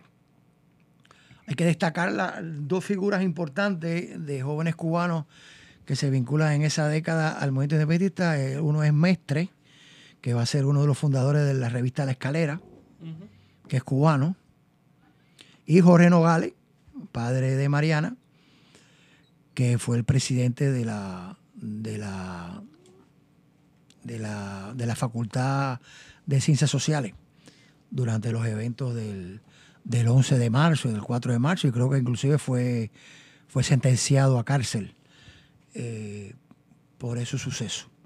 Son dos, dos cubanos que, que juegan papeles destacados eh, en las luchas independentistas, por lo menos que nosotros conozcamos. Pueden que hayan existido otros, pero que nunca llegaron a nuestro, a nuestro conocimiento. Y que existieron en esa, en esa etapa de, de finales de los 60 y principios de, los de los 70. Va a haber entonces otro grupo.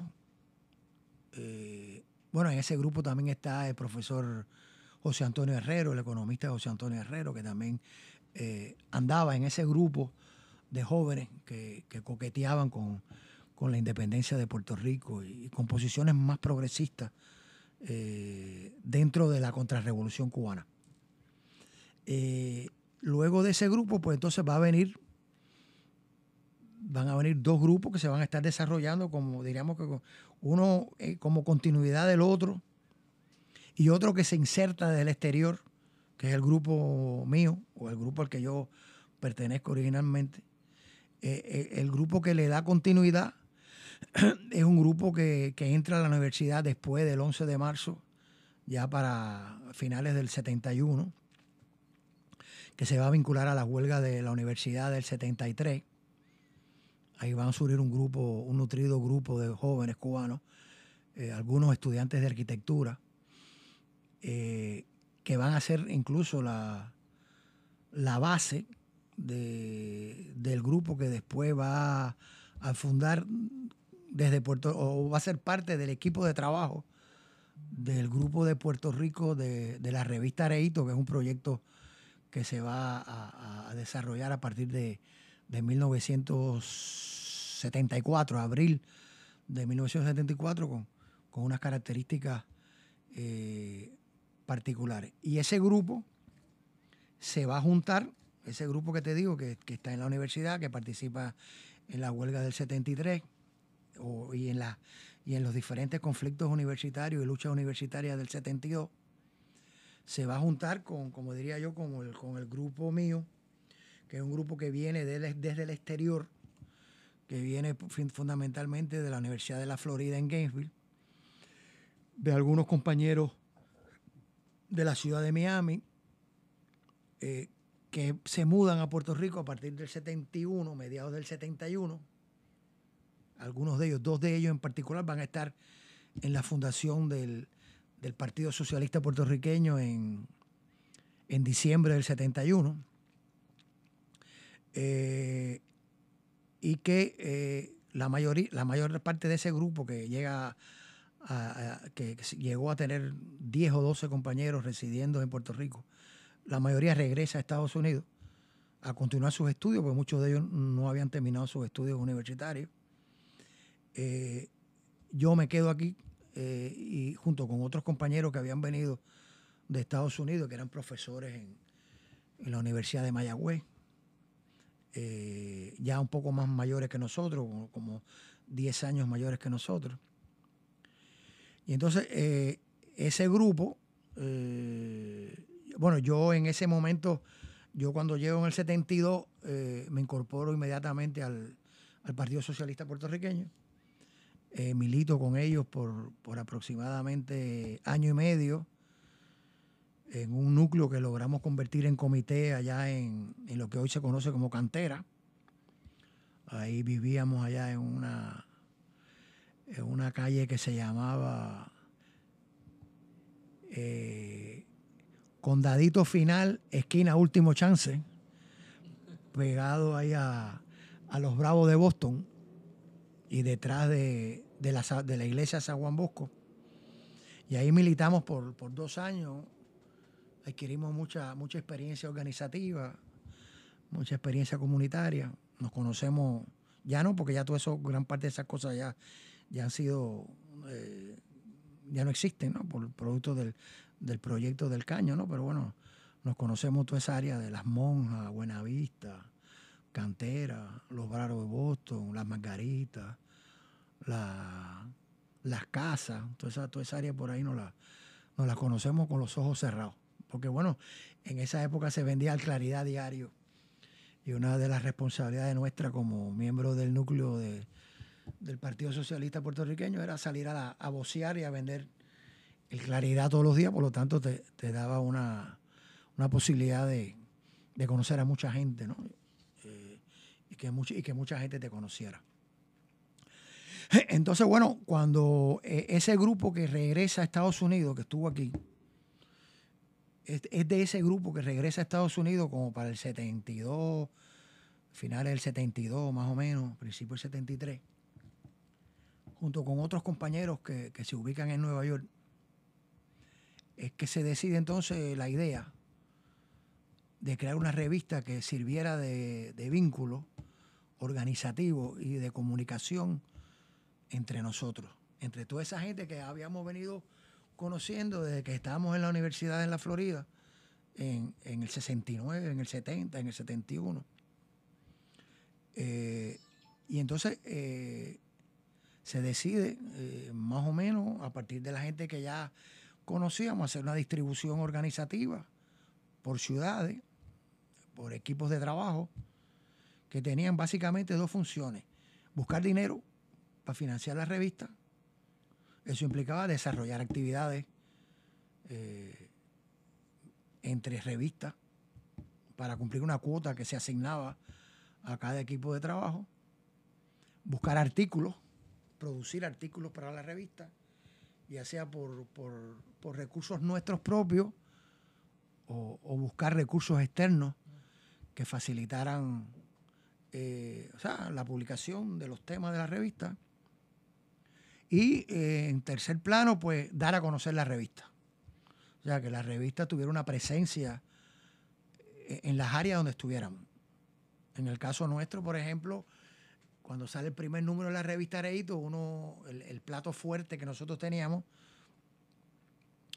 era una entrevista de, de una compañera nuestra se llama Lourdes Casal, del área de Nueva York, que era una de las compañeras que venía de, la, de las organizaciones contrarrevolucionarias históricas de los principios de los 60, que había evolucionado, al igual que el compañero nuestro de Mayagüez, que era profesor de, economía allá en Mayagüez, eh, y otros compañeros más. Eh, e- ella había, eh, Cuba la había invitado a ella en el verano del 73, previo a la salida de la revista, porque ella era una conocida profesora universitaria de literatura en Rogers University y había logrado hacer eh, contacto con intelectuales de Cuba, cosa que era co- cosa que para esa, para esa época era, era extraño. Ella era una persona negra, de color negro, color oscuro, eh, de extracción humilde, aunque había estudi- estudiado en buenas universidades en, en La Habana, etcétera, en universidades privadas. Eh, y entonces la invitan a Cuba en el verano Y ella pues se incorpora luego de su regreso a esta idea de, de, producir esta revista eh, que ya venía cuajando al margen de su viaje o paralelo a, a su viaje a Cuba, invitada por intelectuales cubanos, etcétera. Y entonces, eh, en ese primer número sale el relato de ella, de su experiencia en Cuba en ese primer viaje. Y yo, por ejemplo, logro que la revista Avance, que dirigía en aquel momento mi amigo Pedro Servigón, que viene también de ese grupo de jóvenes del MRP y del Jure, él en particular viene del Jure de Manolo Ray, y que va a evolucionar como joven, aunque ya tiene como 10 años más que yo, pero bueno, en aquella época era, un- era joven y es uno de los jóvenes junto con los otros que yo te relaté, que te mencioné, que van a ir evolucionando y se van a ir vinculando cada vez más al, al movimiento independentista. Y entonces él me publica esa entrevista en la revista Avance, con un cintillo y con la cara de Romero Barceló, porque la revista estaba dedicada a Romero Barceló.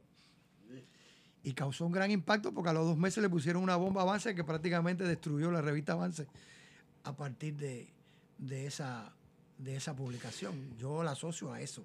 Cuando, cuando a estas revistas, periódicos, etcétera, les ponían bomba, eh, ya la gente imaginaba más o menos, se sabía quién fue, se imaginaban o... o- Bueno, no, en el caso de la revista Avance eh, fue un misterio hasta que Graciela Díaz, creo que se llama, la que escribió el libro Huele a pólvora, algo así, o Huele a bomba, creo que se llama el libro, que es, una, es un libro, una, fue una periodista del Nuevo Día, que ahora anda por ahí por Estados Unidos, un- que escribió un libro haciendo una historia de la revista Avance, ¿no?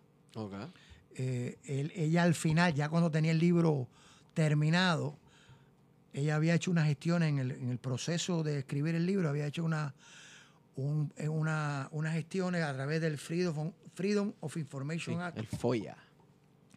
eh, solicitando al FBI eh, información sobre esa bomba.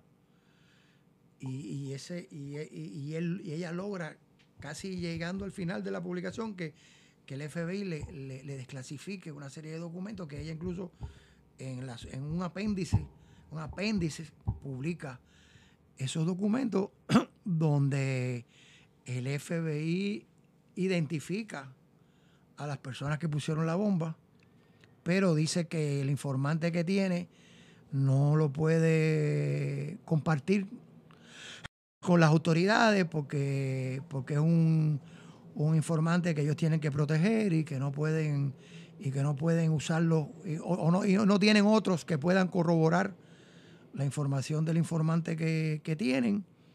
Y a todas luces por la descripción que hacen pues son son cubanos. Ok, ok. y, El- pro- y probablemente son del Frente de Liberación Nacional Cubano com- como que fue la organización que como nota al calce, el libro se llama Huele a bomba, Exacto. la paradójica esencia del periodismo de la revista Avance por Carmen Graciela Díaz.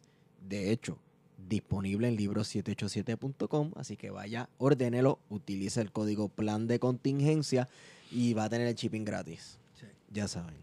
Pues, bueno, por lo menos me acordé de uno de los nombres, de Graciela, ¿Vio. ¿Vio usted? No está tan malo nada. Piqué, piqué cerca.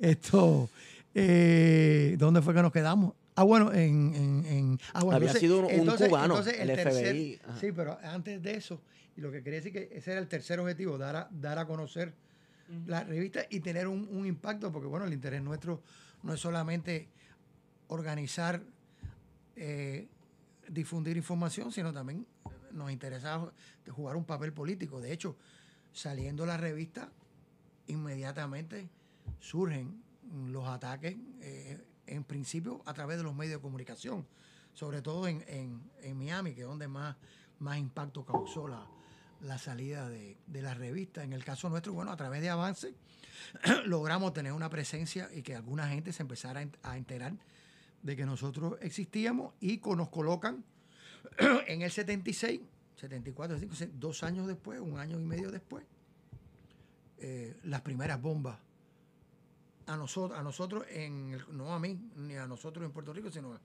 al grupo como, como colectivo, específicamente a unos compañeros que residían en, en la ciudad de Miami. O sea que la revista sí fue eh, objeto de, de actividades no solamente de ataques a través de los medios de comunicación y de marginizar y de tratar de, de tratar de marginalizar, marginando de, sino también ya eh, ac- actividades ya de- de naturaleza violenta eh, tan temprano como en el año 76. Después de la fundación de la revista, ¿cuál fue el próximo paso del grupo para crear ese vínculo más directo con el pueblo cubano? Bueno, eh, eh, para llegar al próximo paso hubo que, hubo que, hubo que pulsar porque asegurar una revista que saliera eh, cada cuatro sema- cada cuatro meses eh, y que la lográbamos y la logramos desde que salimos en el 74 sistemáticamente, con algunas excepciones que entonces tuvimos que sacar un- un- un- una edición doble con dos números en vez de uno porque nos atrasamos y logramos eh, avanzar. Bueno, el primer resultado es que nos dimos a conocer. Nos dimos a conocer ya de otra forma. Nos dimos a conocer, como te decía, en el objetivo de- del- del, del medio donde nos movemos, pero también nos dimos a conocer en Cuba, por lo menos a, a determinados niveles de, de Cuba, no, no a nivel del pueblo cubano, ni mucho menos. Eh, ya nosotros veníamos haciendo acercamientos desde muy temprano, desde el 72. Nosotros, por ejemplo, recuerdo que la primera vez que yo visité eh, una, una representación cubana fue en la misión de Naciones Unidas en Nueva York, cuando estaba allá en, en Lexington, cerca del Parque Central. Casualmente, en marzo del 71, no, una de las primeras acciones políticas nuestras fue ir a Nueva York, primero a conocer a los compañeros que teníamos noticias que existían en Nueva York y, significativamente a participar en la marcha organizada por el MPI en el, en el Bronx, conmemorando la masacre de Ponce del 21 de marzo de 1971. O sea, la masacre fue en el 36, ¿no? Pero, Sí, pero fue sí, sí, el sí. 21 de marzo de 1871. Y ahí marchamos por primera vez un grupo de jóvenes cubanos con una pancarta y todo. Nunca hemos encontrado Foto del... Eh, debe haber, y van a aparecer, hay unos... Del FBI tiene que haber una biblioteca entera. Bueno, pero en los que hemos desclasificado no hemos encontrado eso. Tengo entendido que hay unos compañeros de, que fueron de los John Lord en Nueva York que están tratando de, de redescribir, de escribir esa historia, de, de rescatar esa historia.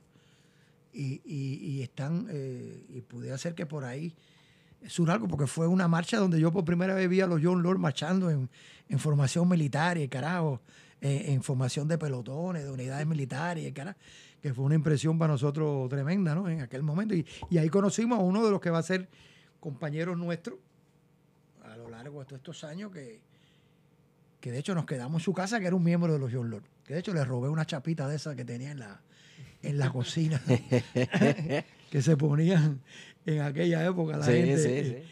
En, el, en el pecho. Esto, que de hecho va a ser ese compañero, sin, sin saberlo, con esas cosas de, de la historia, como se, como se tejen la- los hechos históricos. eh, fue él y yo los que fuimos invitados a Cuba, porque ahí yo brinqué un pedacito.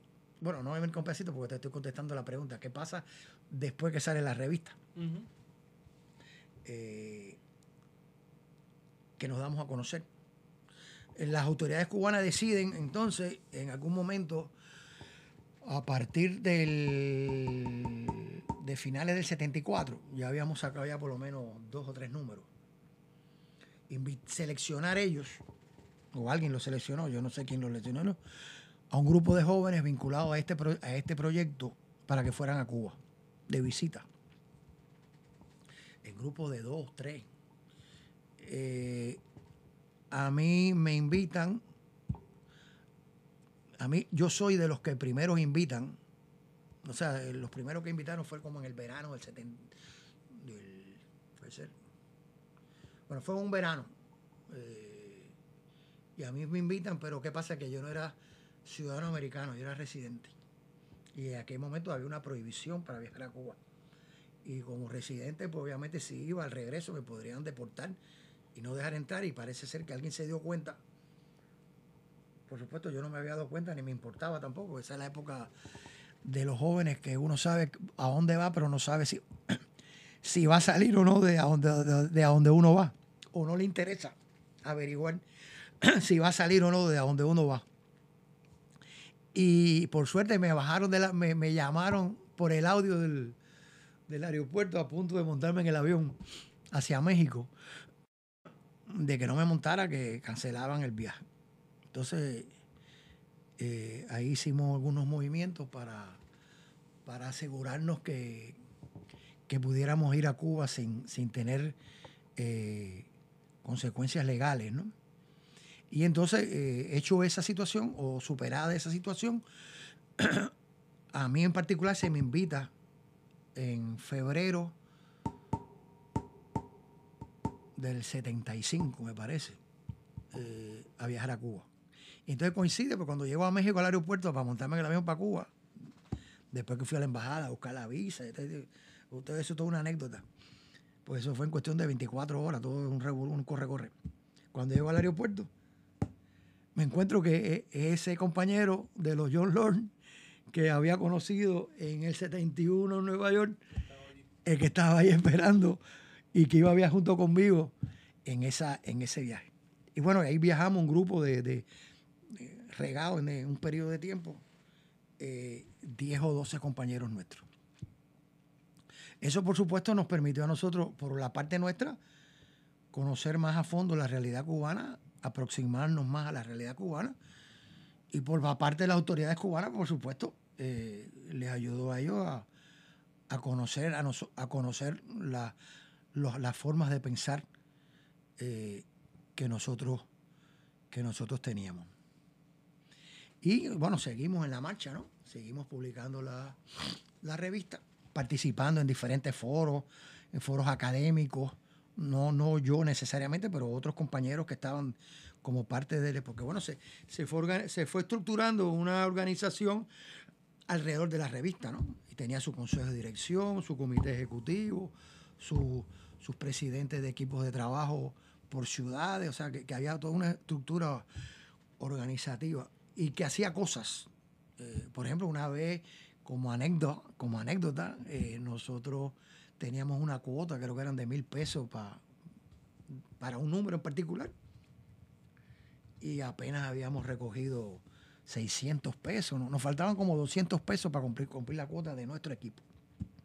Y nosotros éramos tipos que, lo que ganábamos eran 300 pesos al mes, 400 pesos al mes, con familia, con hijos. O sea, que tampoco era muy... Y tampoco el nuestro medio era un medio de gente de mucho dinero. Y entonces a Carlos Muñiz, que es el compañero que matan en Puerto Rico, que es uno de los, de los fundadores de este proceso, eh, él le gustaba mucho los caballos, él jugaba los caballos y le gustaban las picas en, la, en, la, en las patronales. Y entonces una reunión dice, bueno, pero nosotros podemos ir al casino y jugar dinero a ver si colaboramos. Eh, por supuesto, esa idea causó un, escándalo interno en el grupo de definiciones morales y si eso es lo que un revolucionario tiene que hacer y chirri chirrá. Entonces, pues la solución que le dimos al problema fue el siguiente. Nosotros vamos a coger 20 pesos de los 800 que tenemos y nos vamos a ir para el casino a jugar los 20 pesos. Si perdemos, si perdemos los 20 pesos, pues de alguna forma buscaremos los 20 pesos y los repondremos. Ah, ok, perfecto. Entonces logramos convencer a los demás compañeros de que sí, que este podíamos ir con los 20 pesos para allá y si lo perdíamos había que reponerlo. Fuimos primero a... Nos metimos allá en el, en el Hotel San Juan. Empezamos ahí, ganamos un poquito, perdimos.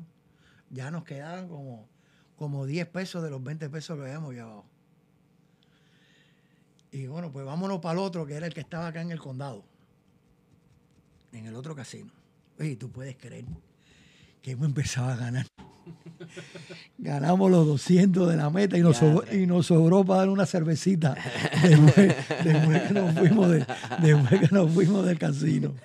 Eh, y bueno, eso es una de las, te decía, una de las anécdotas que, que, nada, como parte de la dinámica de, de las muchas cosas que hacíamos afiches, compañero Peláez, José Antonio Peláez, no sé si lo conocerán, esto, eh, serigrafista, hicimos muchos afiches que, que logramos vender, hacíamos actividades, eh, recitales de poesía, allá en, ¿cómo se llama aquello? En el Bío San Juan, famoso, donde la gente iba a ver la poesía, esto, está ahí en la, en la San Sebastián, no, en la otra. Era un café teatro que había ahí en, en, en el, Bío San, en el Bío San Juan. La TEA. Ah, la famosa TEA. La TEA, que es un sitio famosísimo. Sí, de- sí, de- sí, la famosa iban los TEA. intelectuales a, a recitar poesía, a hacer, a hacer eh, conciertos. Eh, ahí en la TEA hicimos varios, varias, varias actividades eh, culturales. Una Ra- vez- Raúl, yo quería preguntarle algo antes que se me pasara, porque mencionó que fue a Cuba por primera vez. ¿La qué? Que mencionó que fue a Cuba. Ah, en, en el, en aquel momento. Sí, Ajá. esa era la primera vez que usted volvía desde que se fue de un niño. grupo de compañeros en diferentes momentos. ajá. Yo quiero saber cuál fue esa primera impresión, porque Bueno, pues en- su familia se fue huyendo de Cuba y acá en Puerto Rico y en Miami, en donde sea que vivió, ustedes le dijeron que Cuba vivía el diablo con y tridente. Claro, pero- Entonces, la primera impresión, eso yo estoy loco por saber eso. Bueno, ya, ya nosotros estábamos definidos políticamente cuando se produce el viaje. Ya. No, claro, Ya claro. Han pasado cuatro o cinco años de, de evolución y de, y de cambio de, de perspectiva y más o menos todo el mundo sabía cómo uno pensaba, ¿no? Sí. Eh, y la familia sabía cómo uno pensaba. Esto, lo primero que tengo que decirte es que cuando llegamos a Cuba, eh, después de toda esa travesía, Sí.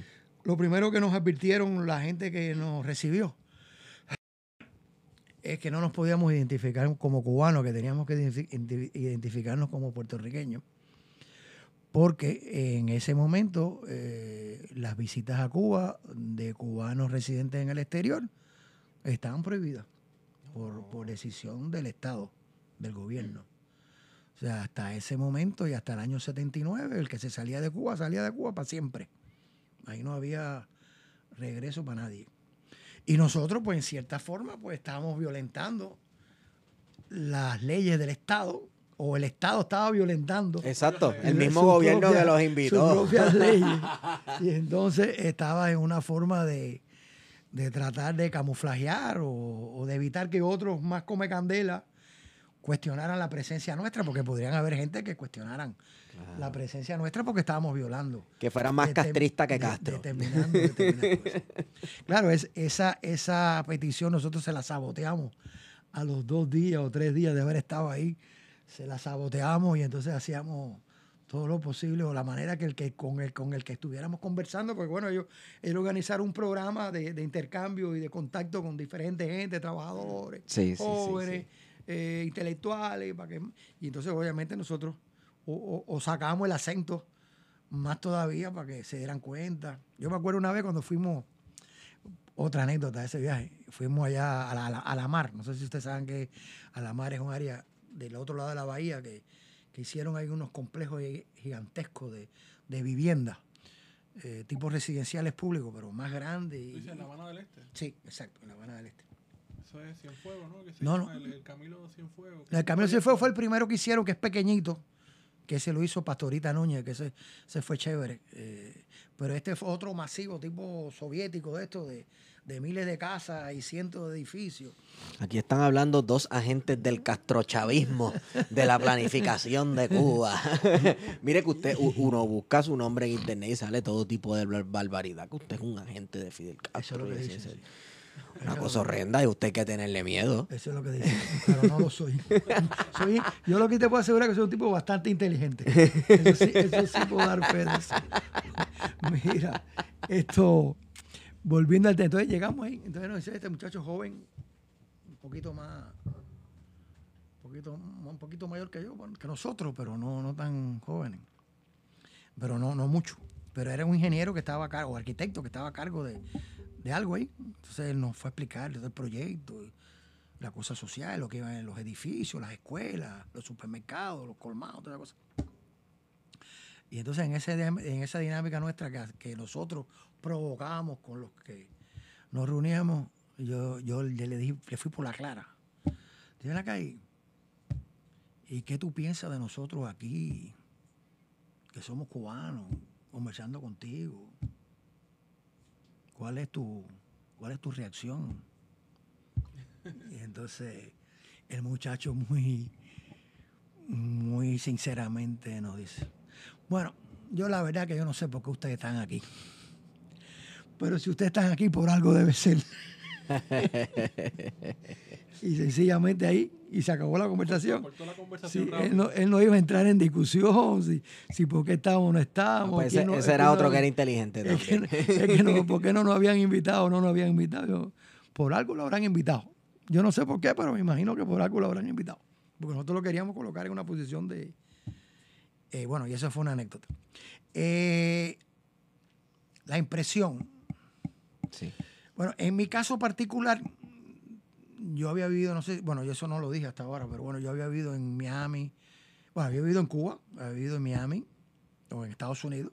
Eh, perdóname, eso usted lo dijo en el episodio entero que tuvimos anterior a este. Lásti- lástima que no lo grabamos, pero el Había- calentamiento. Había, había vivido en Brasil, estaba viviendo en Puerto Rico ahora en ese momento. Sí. Por lo tanto, a mí personalmente, a diferencia de, mi- de mis, otros compañeros, eh, yo no me sentí como que como que era totalmente parte de. O, eh, eh, o sea, yo sabía que era parte de, pero no, no totalmente parte de. Contrario a otros compañeros que, que sí se, que eran eufóricos por, por toda la cosa. ¿no? Yo, yo se lo atribuyo a que el haber estado viviendo en diferentes sitios y con diferentes experiencias, pues el, el- el attachment. Sí, el arraigo no era el mismo. Y de hecho, en la actualidad, en la, aún en la actualidad de, de todos mis compañeros, yo, yo les digo en medio en broma y medio en serio, que yo soy el que menos eh, crisis existencial tengo en, en cuanto a si voy a Cuba o no voy a Cuba, o si la gente me dice, oye, no va para Cuba, ¿no? ¿Y por qué no va? ¿Para qué? Yo estoy bien aquí, porque voy a ir allá. O sea, que, que hay una, un- un- una actitud, en mi caso, ¿no? Eh, un poco diferente a mis otros compañeros, donde, donde tienen un, un vínculo emotivo, emocional. Eh, también tienen familia, yo prácticamente no tengo, tengo muy pocas familias, o casi ninguna, eh, en Cuba. Vengo de una familia pequeña, eso también puede, puede que ayude a, que el círculo sea más, más reducido. Em, pero sin embargo, tengo amigos que son hermanos míos y que viven en Cuba y que, los aprecio y los quiero tanto como, como mi familia, ¿no? Pero son contactos muy, muy, particulares, ¿no? No, no son masivos ni, ni mucho menos. Y bueno, y, más allá de eso, bueno, el volumen de información que pudimos obtener en el transcurso de ese viaje, conocer el país. Eh, a nosotros nos montaron en un carro Ford acabado de traer de Argentina cuando los argentinos vendieron los primeros Ford Falcon que, que ya no se fabricaban en Estados Unidos, pero que trasladaron la fábrica de la Ford Falcon a Argentina para producir carros nuevos, Ford Falcon, pero de años que ya no se fabricaban en Estados Unidos. Y, y esos Ford Falcon acababan de llegar a Cuba. Y nos montaron en un Ford Falcon con un chofer y un, y un compañero del Ministerio de Relaciones Exteriores, eh, que fue el que nos acompañó eh, en toda una trayectoria de dos semanas que fuimos desde, desde Pinal del Río hasta Santiago de Cuba. Corrieron todo Cuba. Sí, sí, no dormíamos. Aquello fue una cosa brutal. Eh, y conociendo mucha gente, viendo muchas cosas. Llegamos también a un buen momento, un buen momento de despegue de la revolución, en términos materiales, en términos de construcción, o visualmente es un momento eh, de, de- de la de mucha prosperidad Se veía la transformación. de- y de mucha, exacto, la de mucha prosperidad. Las escuelas, la- en ese momento estaba, estaba todo el, proyecto el proyecto de las escuelas al campo, que visitamos en algunos, inclusive nos impresionó mucho una escuela al campo, que una escuela al campo tiene 500 muchachos, en- entre niñas y niños, que duermen, que viven, y el que dirigía la escuela tenía 19 años, el director tenía 19 años. Esto, eh, o cosas así, ¿no? Eh, eh, y ir a sitios así inhóspitos, lejanos, donde te encontraba cosas así innovadoras, diferentes, inesperadas. Eh, y bueno, sí, fue, fue una, fue una, fue una, una tremenda experiencia que nos ayudó, por supuesto, a, a- a- definir un, un un camino más un camino más claro, ¿no? Eh, en términos de, de las cosas que, que pensamos y, y de las cosas que, que aspiramos. Entonces, a partir de ese viaje, de esos viajes, y a partir de la, de la continuidad de la salida de la revista, ya entonces la Revolución Cubana decide elevar la parada. Yo diría, elevó la parada con nosotros. Bueno, primero porque ya había ga- ganado eh, Jimmy Carter en las elecciones del 76 y se visualizaba una, una relación diferente por primera vez, más concreta, aunque ya habían habido intentos de acercamiento entre ambos países en prácticamente todas las administraciones norteamericanas, incluyendo la, la de Nixon, aunque, aunque parezca mentira. Y hay un libro publicado por unos autores, Leo Grande y, y Peter Kornbluth, que habla de, de, de todas las, instancias de- de Punta del Este con el Che en el 60, negociando con los americanos y conversando con los americanos hasta, hasta probablemente hoy en día, ¿no? Eh, y, y entonces, bueno, se daba eso, se daba lo de la, la nueva administración, un nuevo ambiente, y entonces en algún momento se decide la aventura, porque realmente fue una aventura para ellos, de crear un contingente de jóvenes que fuera a Cuba. Ya nosotros veníamos caminando desde el 70, conociendo gente, estando en contacto con gente en diferentes ciudades, en diferentes sitios. Ya teníamos un banco de información, por así decirlo, de, de conocimiento en cuanto a gente, a personas. Y entonces ahí, bueno, hicimos una selección y se seleccionaron 55 jóvenes. La condición es que tenía que salir, haber salido menor de edad de Cuba por aquello de, de- de la desvin- desvinculación con actividades contrarrevolucionarias, aunque Sí, sí. eh, en términos de, de por lo menos de edad, de que no fueran contrarrevolucionarias cuando salieron del Claro, país. claro, claro, claro. Hubo uno en particular que libró y pudo entrar porque había salido menor de edad, no, no porque tuviera actividades contrarrevolucionarias. Esto, pero el, el 99.9% eran menores de edad sin, sin ningún, prácticamente sin ningún activismo político que, tiene, que tuviera que ver con la revolución cubana. Sí tenían eh, activismo político con relación a la lucha por la independencia de Puerto Rico, con relación a, a la lucha por, la igualdad eh, o la lucha de los derechos civiles, en contra de la guerra de Vietnam. Eh, en eso sí tenían historia algunos de, de esos 55 hermanos. Y ahí estuvimos en Cuba, entramos el 21 de diciembre del 77 y salimos el 14 de enero del 78.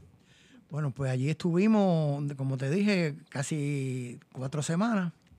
Hay un documental que exhorto a que lo vean, está en YouTube, que se llama 55 Hermanos, que recoge eh, algunos aspectos de, esa experiencia en Cuba. Eso, eso causó un gran, un gran impacto dentro del país. Porque realmente eh, la presencia nuestra eh, o estaba diseñada para eso o, provocó un cambio en el discurso en el discurso público, el discurso político del, Estado, del gobierno, hacia los que vivían fuera de Cuba. Como yo me, me pareció haber mencionado en algún momento, pues los que salíamos de Cuba inclusive nos anulaban el pasaporte, no teníamos regreso, todo lo que nos fuimos de allá pues no servíamos para nada. Eh, y, la, y los 15 o 16 que habíamos ido, los 12 o 15 que habíamos visitado Cuba, pues no habíamos tenido ningún tipo de, de publicidad, por lo tanto, la mayor parte de la gente no sabía que, Que había ocurrido ese que había ocurrido esa, eso. O sea, que esa era la primera vez que ellos chocaban con esa realidad se nos dio, por supuesto, obviamente había interés por parte del Estado. Eh, y me imagino que por específicamente por, por la máxima dirección del país, eh, al cual yo creo que incluso se le informaba diariamente del, del desarrollo de la, de la brigada. ¿Se puede considerar como un experimento? Yo podría considerar como, como, sí, como, sí, Esa permisividad. Sí, No tanto como un experimento en el contexto tradicional de lo que es un experimento, pero fue una, yo diría que una, fue una apuesta política. O sea, yo creo que, y en este caso Fidel, siempre con su luz larga, que pocos dirigentes en el mundo la ha tenido, olfateó, tenía un buen ol- olfato, una luz larga, eh, se le presentó esta situación como muchas otras que se le han presentado o con muchas otras que se le presentaron y logró valorarla y, y- y decir, espérate, que por aquí lo que tenemos es unas grandes posibilidades de, de producir algo que aquí a nadie se le había ocurrido. Porque realmente ni a nosotros ni a ellos en el año 68, el año 69, en el año 70 se nos hubiera ocurrido nada de esto, por ninguno de los dos lados. Eh, o sea que esto fue un fenómeno que cogió de sorpresa a todo el mundo. Eh, y al cogerlo de sorpresa, pues todo el mundo tuvo también que hacer su, su reevaluación, su análisis, su, su adaptación. Eh, y entonces, pues, ¿dónde fue que me quedé?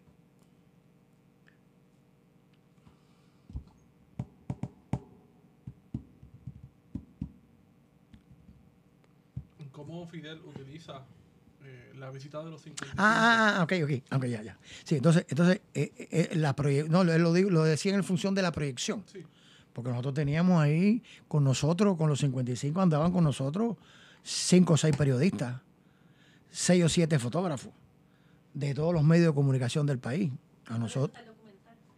No, no, no, no. Los fotógrafos eran para reportar diariamente a la prensa del país. Había un equipo específico del ICAI, de Jesús Díaz, que sí estaba filmando, sin saber todavía para qué iba a ser.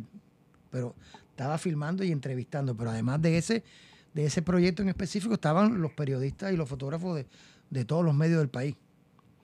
Incluso de los medios provinciales, porque aquí la gente se cree que en Cuba hay un periódico o dos periódicos, pero no, en Cuba hay, todas las provincias tienen un periódico, más los periódicos nacionales.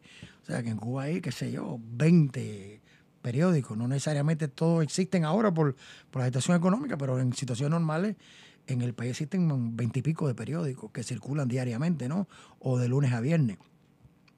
Y cuando pasamos de provincia a provincia, en las guaguas se montaban los periodistas de, también de esa provincia, porque en esa provincia también querían apuntarse una notita para su periódico de, provincial.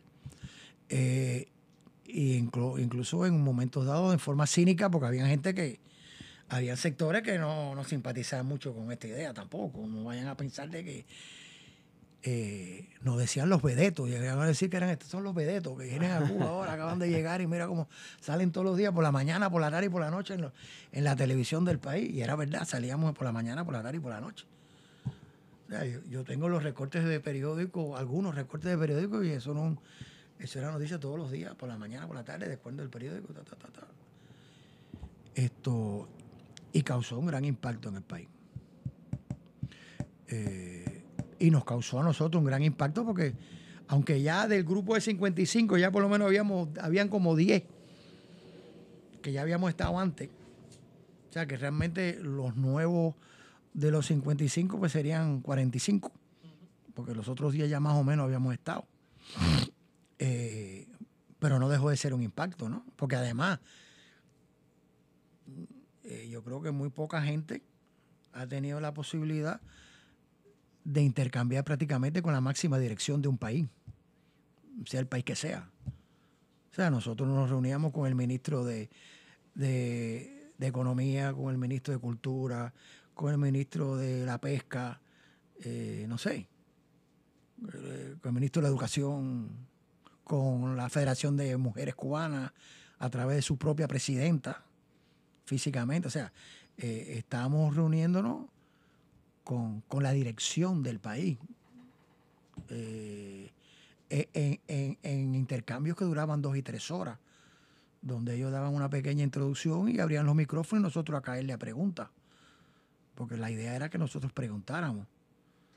Eh, y eso, y eso no todo el mundo tiene esa posibilidad. Inclusive lo- los que van a Cuba y que conocen a Cuba y que son amigos de Cuba, eh, puede ser que conozcan a fulanito conozcan a menganito, pero tener la posibilidad que de, de tú reunirte con, con toda la dirección del país, con, con una gran cantidad de ministros, no solamente a nivel nacional, sino a nivel provincial.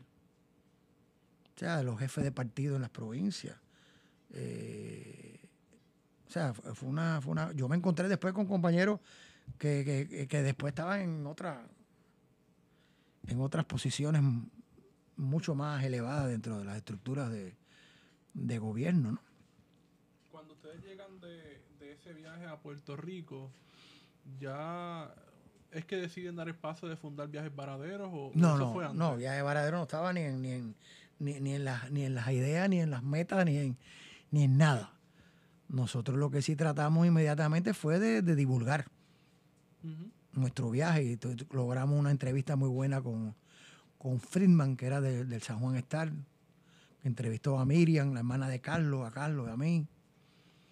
Eh, logramos algunas declaraciones ah, eh, de forma tal de que, que la gente se diera cuenta, ¿no? Y claro, lo- los periodiquitos, eh, específicamente el semanario Réplica, que fue fundado más o menos para la misma fecha que el Nuevo Día, en el 70, eh, obviamente ahí rápido no, empezaron a, a caer encima. Y eso nos ayudó porque eso entonces nos dio a conocer en la comunidad cubana, porque uno de los problemas que teníamos nosotros es nuestra limitada, nuestro, el que, el que no éramos conocidos eh, extensivamente en las comunidades cubanas, que era donde nosotros nos interesaba que nos conocieran.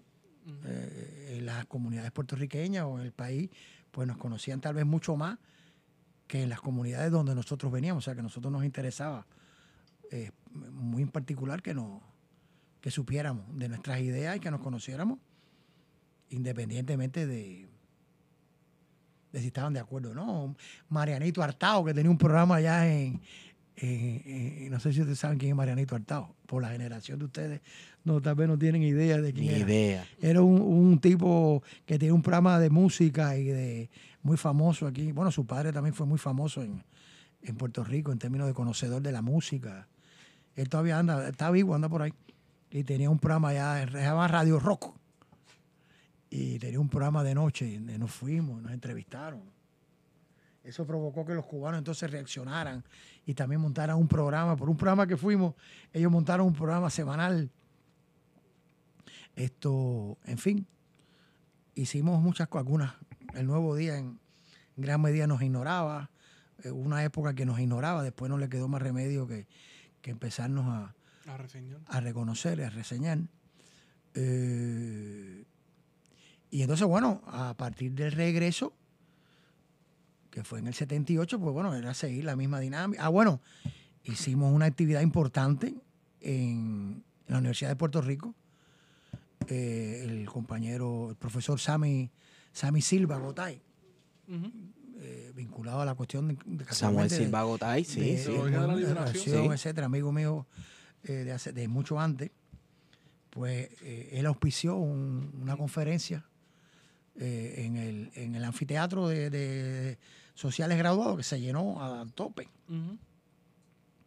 Ahí la gente de Abdala, que te había dicho, he mencionado que había que era parte de la organización clandestina Frente de Liberación Nacional, movilizó a su grupo para romper la actividad, movilizaron como digo 15 miembros de su organización, pero bueno, como nosotros, y en particular Carlos, venía de la HU, venía de la UJS, Ricardo venía del PCP, eh, era- habían sido estudiantes universitarios, o sea, conocíamos todo el ambiente de sociales, pues obviamente nosotros también movilizamos nuestra gente y los teníamos rodeados, fueron, más allá de hacer dos o tres preguntas, eh, no fueron capaces de, de romper la actividad, que era lo que, lo que yo, yo que entiendo tenían que tenían ellos y no lo pudieron lograr porque, bueno, el nivel de gente que nos que, que era solidaria con nosotros por, por la misma experiencia e historia nuestra entre, entre esos compañeros, pues no- nos garantizaba un, un éxito. ¿no? Y entonces hicimos una,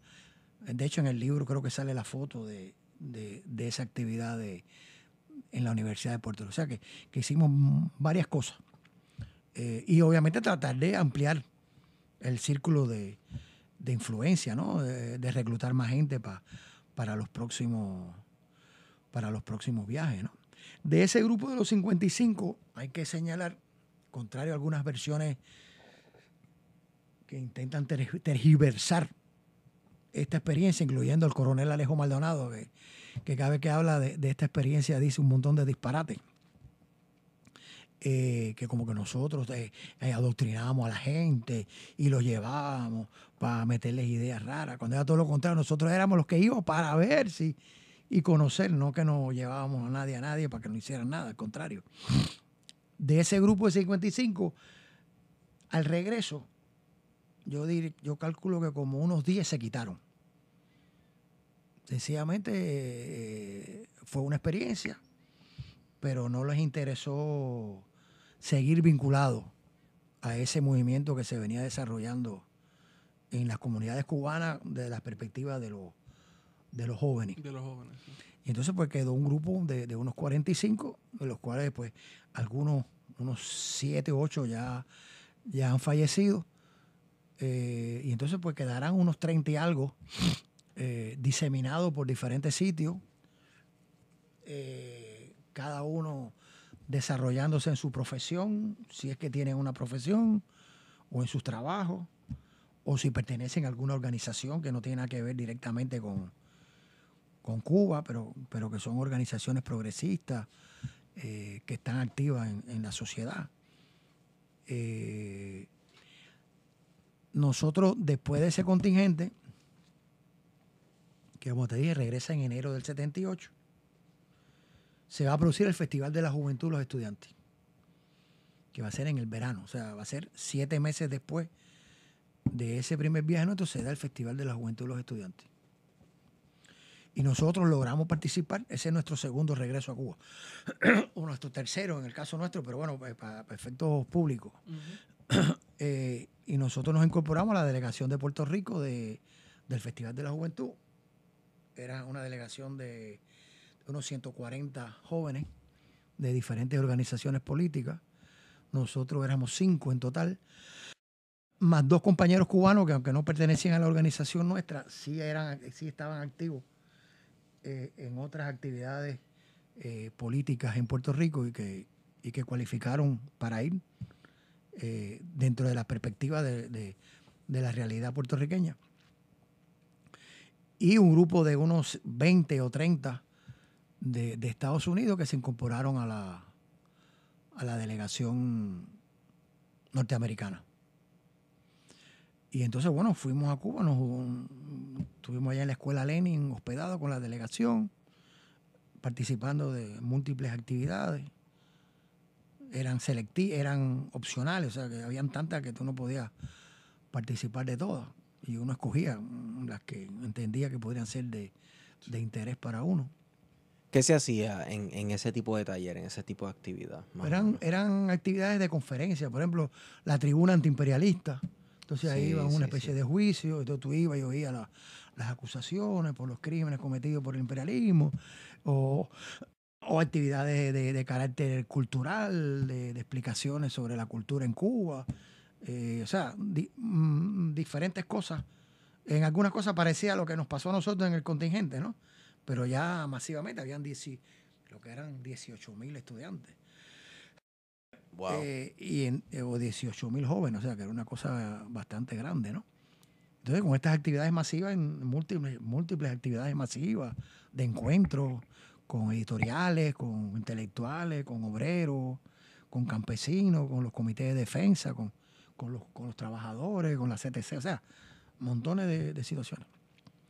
Y en ese, en ese viaje, ah, bueno, quería señalar que nosotros en el primer contingente de la, de la Brigada Antonio Maceo, el día antes de irnos, tuvimos la, la posibilidad de reunirnos con Fidel Castro y nos invitó al, al Comité Central, al Palacio Presidencial y, y ahí se reunió con nosotros por, por un periodo de, de unas dos horas, conversando, él con nosotros y nosotros con él. Ahí en el documental de 55 hermanos sale un pedacito muy pequeño. Yo nunca he tenido la, la, la posibilidad de ver el, la filmación total de, de esa reunión que debe existir en algún sitio, en algún archivo, eh, por desclasificar, capaz que esté por Claro, desclasificar todavía. Claro, claro. Esto, y algún día lo, lo harán público tal vez, o, o- o- capaz que en producto de la negligencia se haya destruido por la humedad, Sí. que esas cosas también ocurren. Esto, y bueno, esa fue también otra experiencia importante, además de, de- de lo que te decía, de, de- de los encuentros con todos los, casi una gran cantidad de, de ministros y de gente importante del país.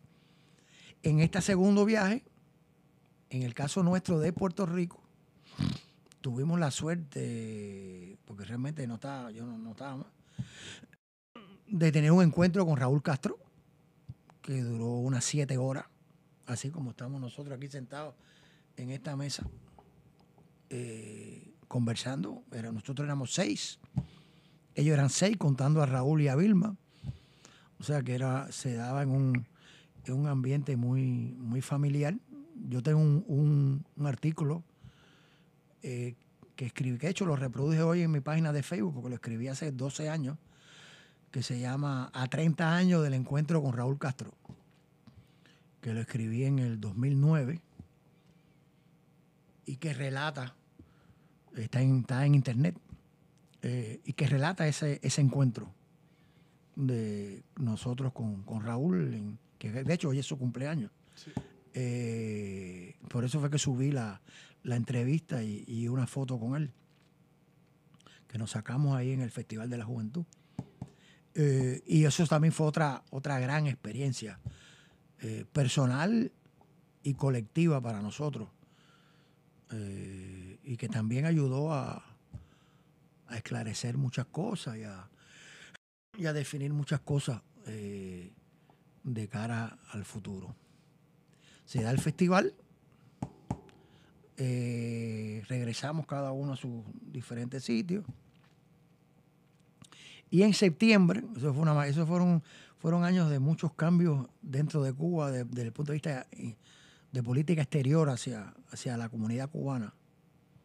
Porque fíjate que fue la brigada en, diciembre, el Festival de la Juventud en, en el verano, y en septiembre, finales de fe- eh, esto,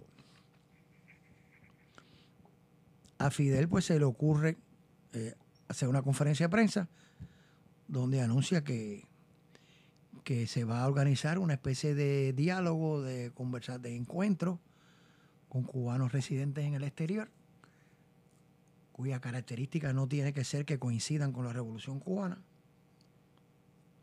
Y se anuncia que, bueno, que, en algún momento eh, se estará anunciando ese evento. O sea, resulta que se anuncia más, más rápido de lo que la gente esperaba. Y se pauta para noviembre una primera reunión de dos días eh, con 75 personas, de los cuales eh, habíamos unos 20 que podríamos decir que eran más o menos afines al grupo nuestro y unos 55 que eran gente que ni nosotros ni conocíamos. Algunos conocíamos de referencia, sobre todo figuras contrarrevolucionarias destacadas, dirigentes contrarrevolucionarios, gente que estuvo en Playa Girón, gente que estuvo con Batista, en fin, gente empresario, Era bien diverso el grupo. era bien, bien, bien heterogéneo el grupo. Eh, y entonces ahí fuimos una delegación de Puerto Rico. Eh, se invitó al cura Reyes, que era jesuita de San Ignacio. Se invitó al padre Oslé, que era también jesuita de, San Ignacio y que era de la JOC, de la Juventud Obrera Católica de Cuba. Se invitó a un compañero que se llama Felipe Jiménez, que fue responsable indirectamente de su hermano que estaba preso en Cuba ya en el año 64.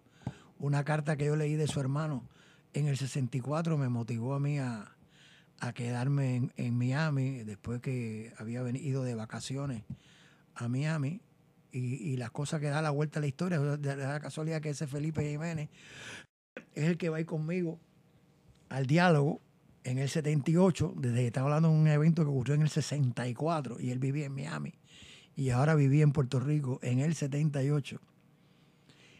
Y va con nosotros y yo voy y estoy en el cuarto del hotel cuando llega su hermano liberado de la, de la cárcel, porque su hermano se chupó desde en la cárcel desde el 62 hasta el 78, o sea que tenía una condena larga.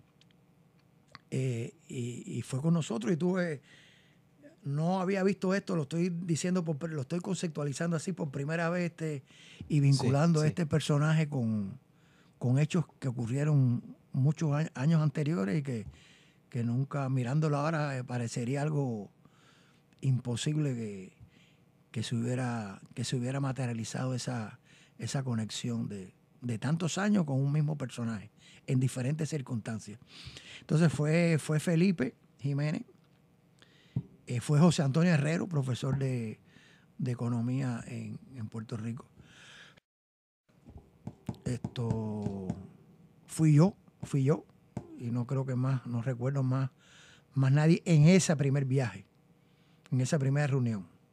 Hubo una segunda reunión en diciembre, ya donde fue una reunión ampliada de 140 para ratificar los acuerdos de la reunión de noviembre y para ver si ya se había cuadrado con los americanos el que dejaran entrar a los presos liberados en esa reunión de, que se llamó del diálogo en noviembre. Y ahí sí se amplió, entonces de aquí de Puerto Rico fueron, fueron, fueron dos o tres personas más eh, que, que no habían ido en, el primer viaje. Uno que tenía una escuela privada, Alberto Rodríguez Moya, eh, después Pedro Perefón también fue otro que, fue, que era del 26 de julio, de los, de los originales del 26 de julio que vivía exiliado aquí en Puerto Rico. Y no sé si algún, de algún otra. Ah, Pancho, no, no sé si fue Pancho, no, Pancho Provenza, Pancho Cartaya, no sé si llegó a ir. Eh, bueno, más o menos eh, fueron otras personas en el, en el segundo. Ah, fue el, el reverendo Arrastía, fue en el primer grupo. El reverendo Arrastía dirigía el, el, el seminario evangélico que está ahí enfrente a, a la La universidad. Universidad de Puerto Rico. Él había sido fundador del 26 de julio, el reverendo Arastía, e incluso había llevado, había sido uno de los mensajeros de que había enviado, que había enviado Fidel a Cuba para alertar de la de la salida del, del Granma de México. Y Arrastía, que era, que era ¿cómo se llama? ministro de, evangélico. Eh, fue, yo, a mí me tocó llevar una carta de él a Fidel personalmente porque él no pudo asistir a la segunda reunión de diciembre y me encomendó que le llevara una carta donde él se, eh, se, excusaba su, su presencia, no porque no estuviera de acuerdo, sino porque tenía otro, otros compromisos. Arastilla siempre no solamente dirigía el seminario evangélico en Puerto Rico, sino tenía conexiones internacionales, era una figura internacional en el, en el mundo de la de, lo- de las iglesias históricas, ¿no? de Sí, las iglesias sí, protestantes. ¿no? Eso fue más o menos el, el grupo de gente que, que viajó, o sea, era un, un grupo bastante, bastante plural. Eh, por lo menos la delegación de Puerto Rico era pluralísima, ¿no? Teníamos dos jesuitas, un, un ministro, un economista.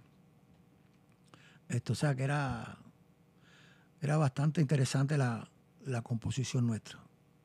Y bueno, y logramos liberar a alguna gente. Ahí en esa, en esa liberación salió lamentablemente libre el, el triste y célebre Couri del escándalo de, de aquí de, del, del, del SIDA. No sé si ustedes se acordarán del, Ah, sí. del el escándalo de, del- de- de- del Instituto del SIDA, que se Sí, robaron millones de pesos durante la época de, De Rosselló, ¿no fue? de Rosselló fue, de ese coirí, que es familia de otros coirí famosos en Cuba, eh, incluyendo el ministro de Relaciones Exteriores, eh, Raúl Rocouri, esto, y que fue liberado, los hijos estudiaban en San Ignacio. De hecho, Orlé, el padre Orlé fue el que intercedió por la salida de, de ese coirí, porque cada uno llevaba su listita, ¿no? De, de gente que estuvieran presa y que uno tratara de asegurar como parte de las reuniones que, que fueran puestos en, fueran liberados, ¿no? Eh, y bueno, ese, ese, ese diálogo, bueno, quiero hacer un paréntesis, sobre todo desde la perspectiva de ustedes, de, de interesados en la cosa de los cubanos o de nosotros en relación a, a Puerto Rico, etcétera. Hay que decir, como les había dicho, la brigada Antonio Maceo fue en diciembre de 77.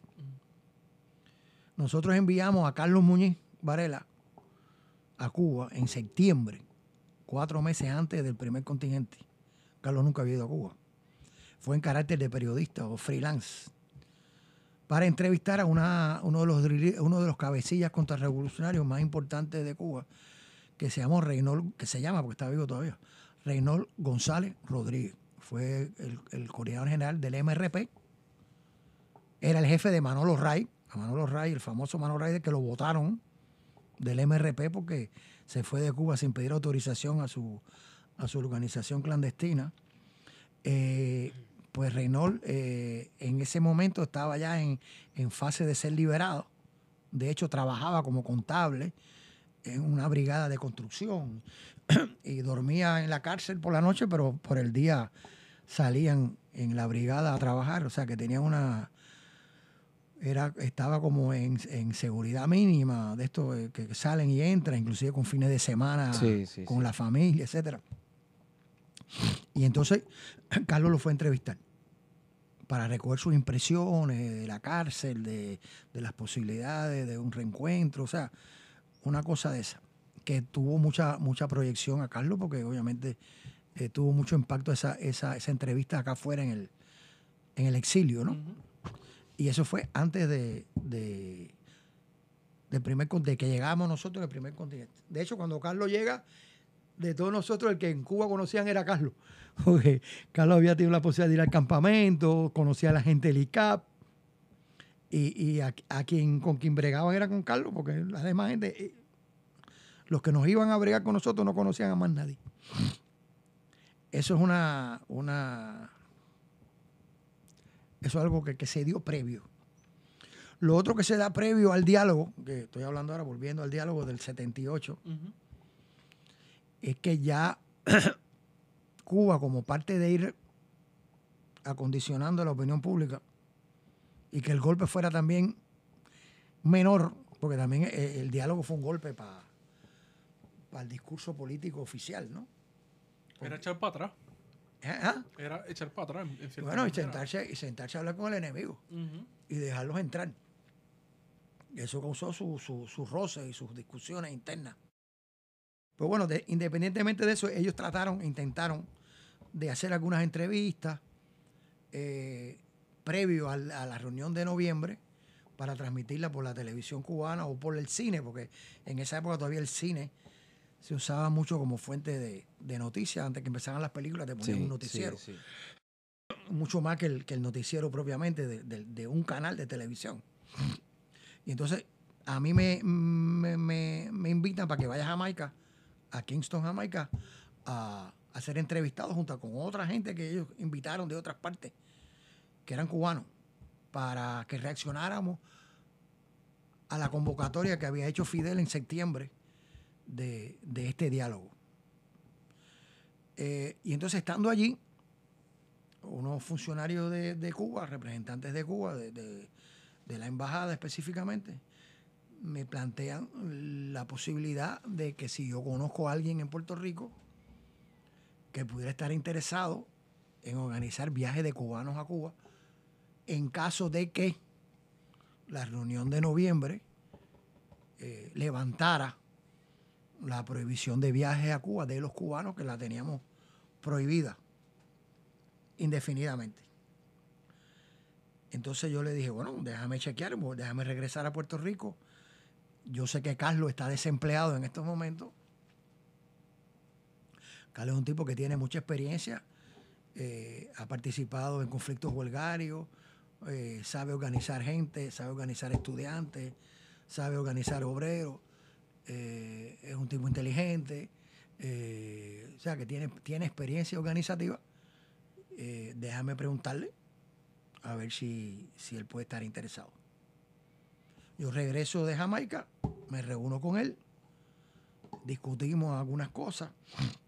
Para nosotros en ese momento la, la idea, lo más importante de la idea, no era necesariamente lo- el negocio de montar una agencia para llevar pasajeros a Cuba, sino para nosotros lo más importante de eso era que nos colocaba a nosotros en el centro de la comunidad cubana como figura política de, de- de- de cierta trascendencia, Sí. eh, porque nos íbamos a convertir en, en las figuras principales. En, en el vínculo, en el vínculo. Ajá. Sobre todo cuando ya en los últimos meses, o a partir ya de, de octubre, ya los ataques en contra de, de ese evento que se iba a dar en noviembre empezaba a coger fuerza. Eh, de hecho, aquí hay una reunión de este grupo clandestino del Frente de Liberación, donde viene el coordinador de ellos que vive en Santo Domingo, que se llama Fran Castro Paz, junto con Reno Rodríguez, que es el que está aquí. Eh, y ahí se, se planifica eh, a finales de septiembre unas acciones que ellos iban a realizar en, en, víspera o, o- o- previendo lo que iba a ocurrir. De hecho, en octubre colocan dos bombas, una, una a la agencia de viajes Girasol, otra a un cubano que, tenía una cosa que se llama Public Record, que ahora se llama Public Media, pero en aquel momento era Public Record. Public Media es una, una empresa que existe ahora que lo que hace es grabar todos los programas de televisión diario. Tiene un monstruo de, Cierto, de- cierto, cierto. Y entonces tú, tú quieres un programa que tú vas, tú le pides, te cobran y te dan la copia de- del, del programa. Eh, pero le ponen una, una bomba a este individuo, a Girasol. Nos ponen la primera bomba a nosotros el 4 de enero, pero bueno, antes de llegar al 4 de enero. La cuestión es que yo llego, lo más importante para nosotros era eso, eh, que nos iba a permitir insertarnos dentro de la comunidad cubana. Ya sea porque nosotros queríamos o porque a ellos no les quedaba más remedio que bregar con nosotros por el interés que tenían de viajar a Cuba y por lo tanto tenían que pasar por a través de nosotros. Y ese fue el motivo principal eh, de que tanto yo como Carlos le, le viéramos eh, una posibilidad tremenda a esa, a esa propuesta. Más allá de otra gente que, que cuando se le hicieron lo que pensaron fue en, en el signo de peso. Sí, sí, sí. Eh, aunque, aunque en aquella época eh, eh, pensar en el signo de peso no, no era mucha motivación porque en aquella época te podía costar la vida meterte en ese proyecto que nos estaban vendiendo como nos, como nos costó. O sea, que, que no- efecto. como en efecto nos costó, pero que no era un proyecto tampoco así amigable ni deseable por ninguno por ni por, ni por la asociación de, de, de agencias de viajes de Puerto Rico ni, ni por la compañía de turismo No ni- ni- no nunca nadie o sea tú necesitabas una gente muy muy específica. Muy Mu- política. claro también y con mucho compromiso y con mucha locura eh, dispuesta a- claro nosotros no visualizábamos que nos iban a matar. Eh, de verdad que fuimos muy ingenuos en cuanto a eso Pero sí Si lo- si iban lo- a tener el acecho constante. sí. Si lo hubiéramos pensado, yo estoy seguro que no lo hubieran matado porque creo que teníamos un mínimo de conocimiento nosotros para evitar que un atentado de esa naturaleza tuviera éxito. Yo creo que podíamos, teníamos la capacidad para neutralizarlo con, con el conocimiento que ya teníamos en ese momento. Sí. Eh, pero no, nos confiamos de... Es que además que fue una impresión. Tú ahorita me preguntabas cuál era tu, tu impresión cuando fuiste a Cuba. Ajá. Yo te puedo decir cuál es la impresión cuando se dan los viajes a Cuba. Realmente nosotros nos convertimos en, si éramos los vedetos que decían en Cuba cuando el primer continente, cuando empiezan los viajes nosotros éramos tipos famosos. La gente te saludaba en las esquinas sin tú saber quién era. Y te invitaban a comer. O, o, o sea, eh, pero estoy hablando a nivel de, de docenas de gente, de cientos de gente. No estamos hablando de, de cosas, de incidentes aislados. O sea, era realmente una, una cosa impresionante. Eh, y obviamente eso, también nos llevó a, a tener, a subestimar al enemigo, ¿no? Pensábamos que, que estábamos demasiado protegidos porque era mucho la admiración, el cariño, el respeto, que esos miles de gente, nosotros llegamos a mover, a mover en cuatro meses casi tres mil personas, Wow. que era un viaje semanal de, de 100 personas. eh, de diferentes ideologías, de diferentes poderes económicos, desde gente mu- multimillonaria hasta gente trabajadora, asa- asalariada. O sea, todo el espectro de la, de la comunidad cubana, nosotros la golpeamos, eh, o sea, tuvimos, eh, incidimos en ella. Y bueno, entonces, entonces, entonces eh, volviendo un, un poquito atrás, pues yo vengo, a- acordamos eso. Entonces Carlos y Ricardo, el otro compañero también, coautor del libro, ellos dos eh, se encargan de, de entre las amistades, compañeros de estudio, se empieza a correr la radio bemba, como se dice por ahí, y entonces en las casas de la gente se va levantando la lista de, las de las primeras 90 personas que dijeron que sí, en cuanto aprueben y en cuanto del viaje nos montamos un avión y nos vamos para Cuba. Porque todos tenían familia, llevaban años sin ir a Cuba. Y entonces Ricardo y Carlos se encargan de, de ese proyecto.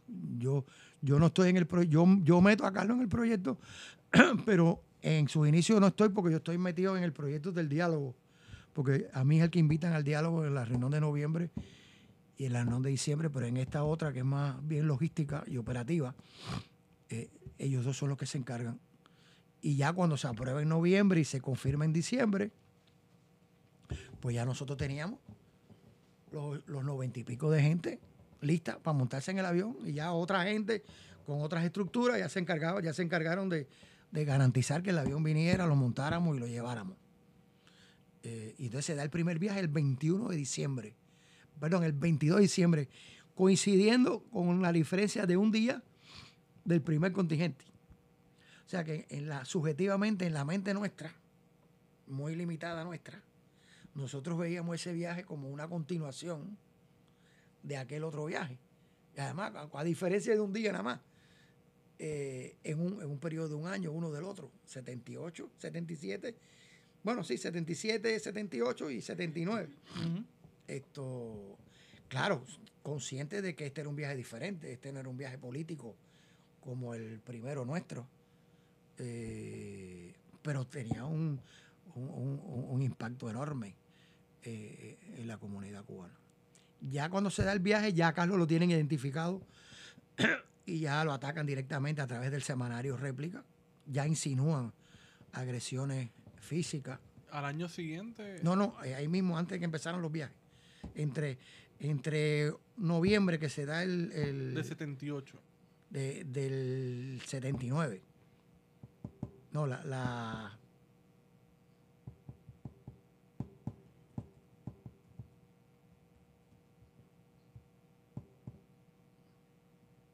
No, el 79 es que matan a Carlos, Sí, por que es en eso. abril.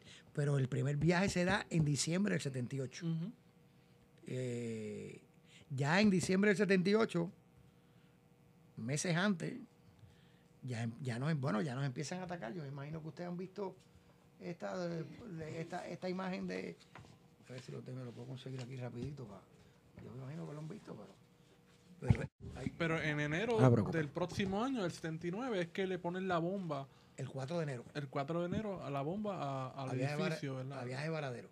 A la oficinita que teníamos en, ahí en la, en la Roosevelt, casualmente a,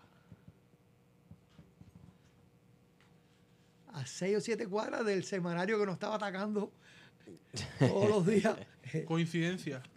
O sea que esa se la llevaron a pie. Ah, Esa bomba se la dejaron a pie, no la mandaron ni por correo ni nada. So, alguien salió de allí con la bomba en la mano. Y Se se, la la dejó allí. allí en la oficina. Se la dejó allí. Delivery. a ver dónde Espérate un momentito. Déjame enseñar, déjame, pues yo la puse por aquí para enseñárselo a ustedes. Pues no sé si la han visto, mira. Esto, esto impresiona. Esto fue en noviembre.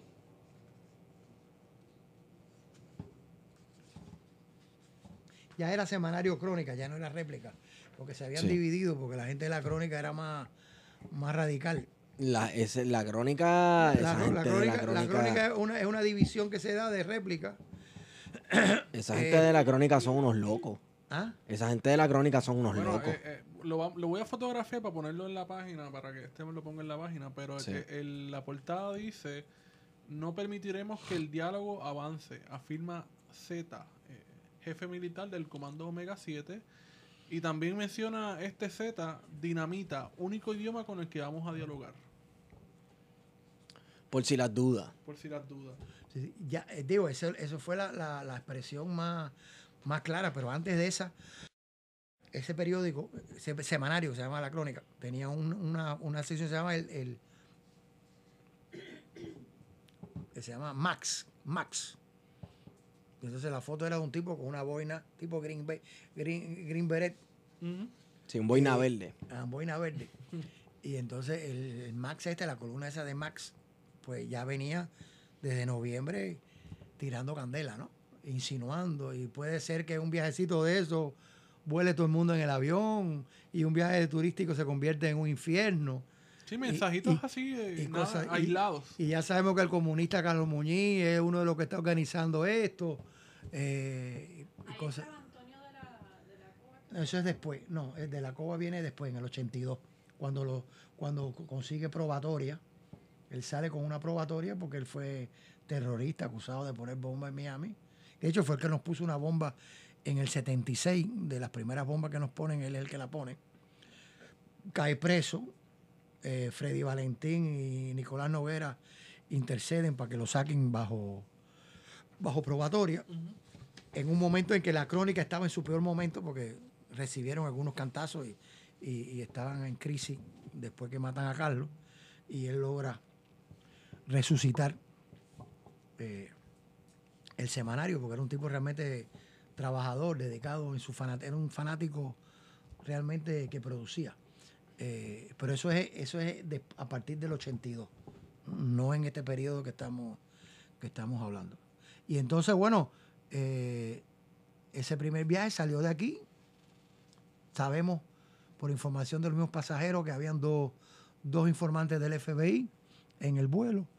Sabemos que la policía retrató a todo el mundo antes de montarse en el avión. Eh, cositas así. Eh, ese era un viaje que salió de aquí a Miami, de Miami a Jamaica y de Jamaica a La Habana. Ese fue el primer viaje. De ahí en adelante salían cada semana. El próximo salió el 4 de enero, que es cuando ponen la primera bomba. Después matan a Carlos en, en- en abril. Después nos ponen una segunda bomba en julio. Y después nos ponen una tercera bomba en enero del 80. Y ahí, ahí paran de, de agredirnos porque yo entiendo que el FBI los logra neutralizar. No los arresta porque no le da la gana Pero los entonces- persuade de que no hagan y opta por neutralizarlo. Eh, que es una técnica que ellos usan eh, en muchas circunstancias. Eh, Cuando se les sale de control. sí, y para no ser tan, tan crueles con ellos, pues, pues lo que hace es que lo sacan de circulación o lo, como fue el caso mío, a mí me, hay una conspiración para matarme en junio del 79, a, a dos meses del asesinato de Carlos, y va un agente del FBI a hablar con el con Reynold González este, pero Reynold Rodríguez, que en ese momento estaba en Miami, y lo, el- y lo van y lo visitan. Y le dice, miren, nosotros sabemos que usted está conspirando para matar a Raúl Alzaga y a Bernardo Bene, que era un banquero eh, judío que participó en el diálogo, era una de, las de las estrellas de- del diálogo en términos de, de gente de, de influencia, etcétera, y que lo iban a matar también. Pero ¿qué pasa? Que Bernardo Bene, por suerte para mí, había sido un colaborador directo de la CIA inmediatamente después, eso ya está dicho por él, eso está sale en, en noticias, etcétera. Con Bernardo Vélez se reúne en enero, después que nosotros salimos de Cuba en enero del 78, Ujú. de la brigada. Eh, uno, una gente del gobierno cubano se reúne con Bernardo Vélez en Panamá, a finales de enero, principios de febrero del 78 porque Bernardo estaba con la campañita de la liberación de los presos y, y que hay que liberar los presos. eso. Entonces, pues Cuba le dijo, bueno, pues queremos conversar contigo porque tenemos planes de hacer algo con relación a la liberación de los presos y lo citan a Panamá. Él se reúne con, con unos oficiales ahí. De hecho, uno de los que se reúne después lo van a, después lo van a fusilar con, con la causa de Ochoa, que es Patricio La Guardia, eh, que era del Ministerio del Interior, oficial del Ministerio del Interior. Esto, y otro que se llama Padrón, eh, y entonces, eh, él inmediatamente que regresa a Miami, dicho por él, llama a un amigo de él que es de la CIA, que estaba jubilado. Le dice, oye, fulano, mira, acabo de tener esta reunión, ¿qué tú crees? Que, que debamos de informárselo a la agencia. Y entonces él, él, él cuenta, Bernardo mismo cuenta, de que el tipo, de- el amigo de él le dice, no, no te preocupes, yo hablo con la gente y yo te llamo. Y entonces a los dos o tres días lo llaman. Mira, Bernardo, ya cuadré la reunión con los muchachos. Esto, mañana a tal hora nos reunimos en tal sitio, tal. Y entonces él va y se reúne y se cuenta él que lo primero que hicieron esta gente que le tiraron un, juego de fotos, varias fotos así en la, en la mesa. Porque ellos querían identificar con quién Bernardo Vélez se había reunido en Panamá, ¿no? Entonces Bernardo dice, no, me reuní con este y me reuní con este otro. Y entonces ahí le dijeron, bueno, está bien, pues sigue para adelante. Manténnos informados. No te quites, sigue por ahí para abajo. Y bueno, y Bernardo cogió un- una proyección pública en Cuba y en, bueno, se reunió con Fidel, hay fotos de, de Bernardo retratado con Fidel y fumando tabaco y, todo el brete. Esto, y obviamente yo me sospecho que el FBI no podía permitir que le, que le mataran a Bernardo Beni. Y, y- obviamente ahí cogí, ahí cogí pon yo, porque los dos estábamos programados para que nos tumbaran la cabeza, tal vez en, en momentos diferentes, uno aquí y uno allá, pero por la misma gente. Y por supuesto el FBI no le hizo nada, porque eso era para acusarlo de conspiración a los tipos, porque, porque te voy a decir, oye, no lo hagas, coño, por favor, no lo hagas. o no lo hagas porque sé que tú lo vas a hacer. Eso, eso no, así no se Que funciona. también eso te evidencia de que este caso no había tal coordinación, ¿verdad?, de las agencias de inteligencia con las organizaciones, porque si las organizaciones eh, contrarrevolucionarias no sabían eh, quién era esta persona y lo tenían en sus planes para, asesin- para, para asesinarlo, significa que no tenían la comunicación directa eh, con la agencia o que tenían un grado de, de, de accionar amplio, ¿verdad? Una, una Ah, tú dices las organizaciones. Sí, sí. Ah, sí, claro, sí, sí. No, no, porque hay diferentes grados y no necesariamente esta gente estaban vinculada a, a las agencias federales en ese momento en particular.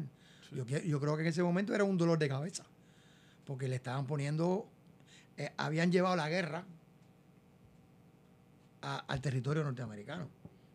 Entonces, obviamente, eh, si, si fueron aliados en un momento dado, en este momento no lo eran. sí. ¿Entiendes?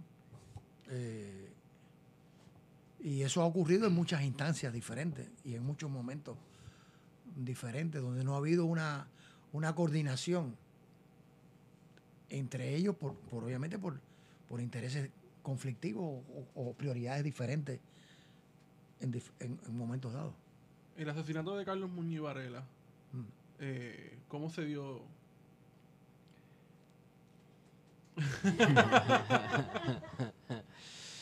Bueno, esto Para el que no, Ya, para, para el que no pudo ver, porque no hay una imagen, ¿verdad? No hay imagen. Este, Raúl se miró el reloj y digo que, y digo que son las 11 de la noche. y llevamos aquí desde las 6 de la tarde. Siempre hay break para otra, para otra grabación, para otro episodio. Usted Mira. me dice. No, no, no. Si, si quieres tocar eso ahora, lo tocamos. Pero no- nos vamos a echar como media hora. ¿Está bien? Sí, sí. sí, sí. Bueno, como yo te, como te explicaba, eh, bueno, hay que decir, porque prácticamente no hemos hablado de Carlos muy poco. Carlos es un compañero nuestro eh, que llegó a Puerto Rico a los siete años, producto de la operación Peter Pan, de una forma muy, muy particular, eh, porque usualmente los niños se enviaban solos en los aviones. En este caso, la madre logró, primero, las visas típicas que daban para esa operación, que eran tramitadas por la Iglesia Católica en Estados Unidos y Cuba en coordinación con la Embajada Americana en La Habana. Y ella por es, y había una cantidad de visas asignadas a esa operación. Y la madre consigue esas visas que implicaba que los muchachos iban a ser recibidos en Estados Unidos por una, por una agencia o por la Iglesia Católica, a su vez iba a ser ubicado en campamentos diferentes. Yo tuve la posibilidad de visitar esos campamentos cuando tenía, cuando tenía 11 o 12 años, porque en, el Colegio La Salle nos llevaban a, el Colegio la Salle de Miami. Nos llevaron en varias ocasiones a, compartir con esos niños, nosotros niños también. Eh, y de hecho llegué a, visitar un campamento que creo que, que lo acababan de estrenar, porque el recuerdo que tengo es que lo- los pinos estaban acabados de cortar, porque era en el monte y se veían los, que, se llama Matacumbe, el campamento de era- aquello era terrible. Eh, con serpientes y todas esas cosas, los, los niños se te- aterrorizados. Esto. Y entonces ella se monta en el avión y va en el avión con ellos, contrario a- al 99.9% Que iban solos. de los niños. Y entonces cuando llega, se queda atrás y los manda adelante para que sigan caminando a buscar al representante que supuestamente lo va a recibir. La, explicación que da ella, o que dan, es que ella no tenía condiciones de, de bregar con ellos en ese momento. Eh, el único contacto que tenía era un primo en Puerto Rico, que es Luis Varela, que es un conocido periodista deportivo que falleció recientemente en Ponce. Y con un problema para ganar tiempo, eh, pues entonces ella, se- ella no entra con ellos. Entra, entra con, con ellos desde el punto de vista técnico de que pase migración con ellos, pero no entra de la mano con ellos. Entonces ellos van a, a- a Florida City, que es otro campamento un poquito más, más civilizado, donde yo tuve mi, mi primera novia, estuve ahí en, en Florida City, esto con esos mismos niños. Eh, y, y entonces ellos estuvieron ahí una semana, eh, no sé si una semana o un mes, dos meses. Fue un, un- breve tiempo mientras que ella creaba las condiciones para, para sacarlo y traerlo para Puerto Rico. Y entonces aquí pues llegaron a Puerto Rico, el primo los ayudó, ellos se quedaron viviendo en San Juan, El- el- eh, lograron matricularlo ahí en las escuelas católicas estas que están ahí en, en Santurce, San Vicente de Paul, en San Jorge, por ahí más o menos. Eh, después lo metieron en la American Military, duró un año, porque no le gustaba la cosa militar. Eh, y entonces se va, se gradúa de la, de la Margarita Janer, de cuarto año en Guaynabo, la Escuela Superior Margarita Janer. Que es significativo porque para ese momento la mayoría de los niños cubanos que viven en Puerto Rico no iban a escuela pública. Los niños cubanos en Puerto Rico, por un problema de clase, normalmente iban a colegio Católico. y católico, por supuesto.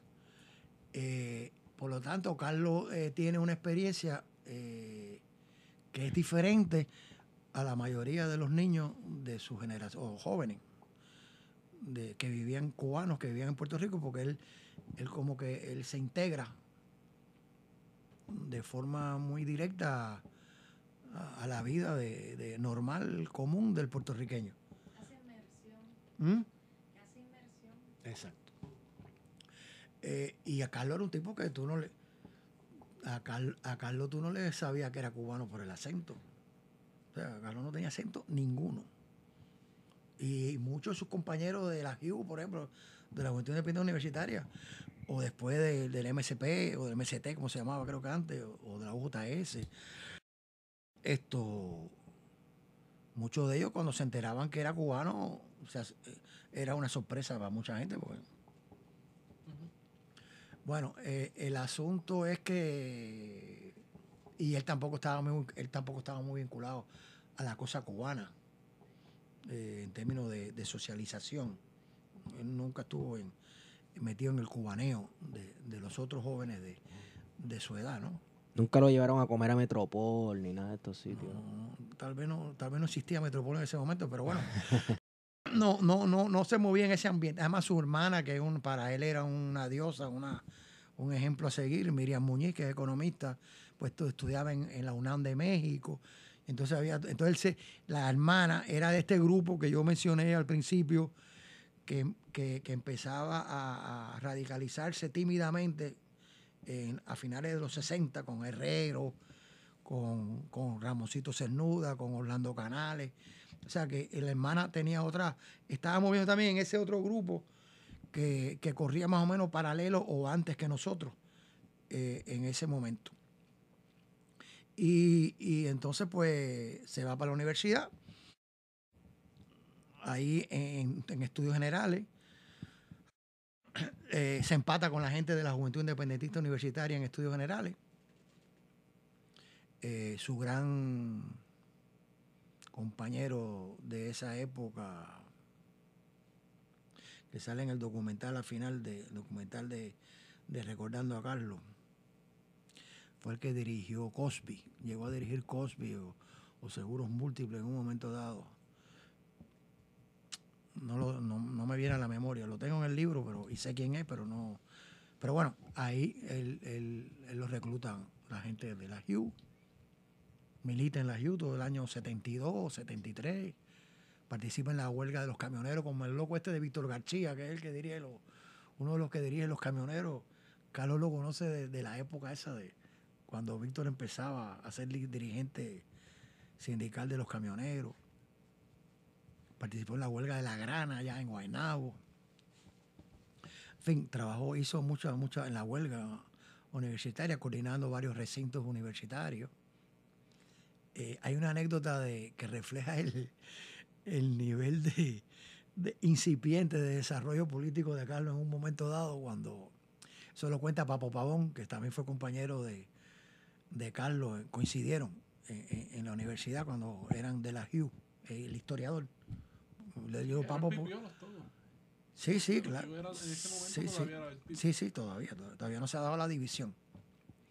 Eh, dice que, dice, dice Papo que, que un día, un fin de semana le dice a Carlos, oye Carlos, vamos, ¿quiere ir con nosotros este fin de semana para repartir justicia? Y Carlos dijo, no, no, chico, no, como vamos a ir a repartir justicia? Tú estás loco, yo no voy a, yo a eso. Ah, está bien, pues no vaya. Entonces, eh, se encuentran de nuevo el lunes o el martes. Entonces cuenta a Papo que, que dice, coño, pero la verdad que no sé por qué tú no nos acompañaste a, a ir a repartir justicia. Le ¿tú estás loco? ¿Cómo voy a repartir justicia? Chico, pero entonces dice, oye, pero Justicia es el periódico nuestro que se llama Justicia. Nosotros no vamos a repartir justicia. No vamos a matar gente, ni vamos a tomar la cabeza a la gente. Sino vamos a, vamos a, vamos a repartir el periódico nuestro que se llama Justicia. No es que vamos a repartir justicia en términos de tumbar la cabeza a la gente. Esto, y, y bueno, eso es un- una etapa de, de su, de, su, de su desarrollo. Después, de- igual que de, de otra forma, una vez, estos dos compañeros que yo mencioné que estuvieron en la fundación del PCP y que, y que es del grupo nuestro que vino de Estados Unidos, que fue el que creó una cosa que se llamó Juventud Cubana Socialista, que, que tuvo un, breve periodo de, de- existencia porque era demasiado radical. Pero bueno, hicieron un manifiesto, hicieron un paquín, que es el este que está aquí, que aparece en el libro, que, que se pegó en la Universidad de Puerto Rico, en todas en todas las- alrededor de la Universidad de Puerto Rico y en Río Piedra, que decía, no todos los cubanos son gusanos, viva Puerto Rico libre, viva la revolución cubana. Pues en esa anécdota, una anécdota de Carlos también es que ellos aparecieron allá en el PIP, en el Comité Central, que estaba allá en la Muñoz Rivera, eh, a pedir apoyo. Y cuenta Carlos después, como anécdota, que él estaba allá atrás en la imprenta y, y- y le comentaron de que, oye, allá al frente hay unos cubanos que quieren que nosotros lo ayudemos para imprimirle unas cosas. Y que le dijo, ay, deja a esos cubanos tranquilos, fíjate de esos cubanos, no le hagas caso.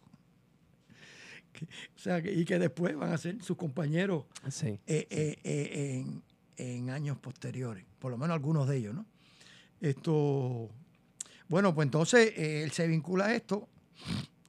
Ahí yo lo conozco en- a finales del 73 a través de Ricardo Fraga, que ya yo estaba empezando a tratar de contactar jóvenes cubanos que estuvieran interesados en, en, la idea de la revista Areito. Ricardo era estudiante de Herrero. Herrero le habla de- de- del proyecto de la revista Areito a Ricardo. Ricardo habla conmigo. Ricardo entonces me dice, mira, yo conozco a un tipo que se llama Carlos Muñiz, que está muy activo ahí en la universidad. Eh, déjame hablar con él, a ver, si a ver si nos reunimos y conversamos del proyecto este de la revista. Van a mi casa, nos reunimos los tres. eh, y bueno, los convenzo. Parece que el poder de convocatoria mío en aquel momento era, era bastante grande. Y sobre todo gente que tenía mucha práctica política y, y- y mucho compromiso político, ¿no? Claro, a mí me, a mí me, a mí me beneficia en ese momento que, que el independentismo entra en crisis.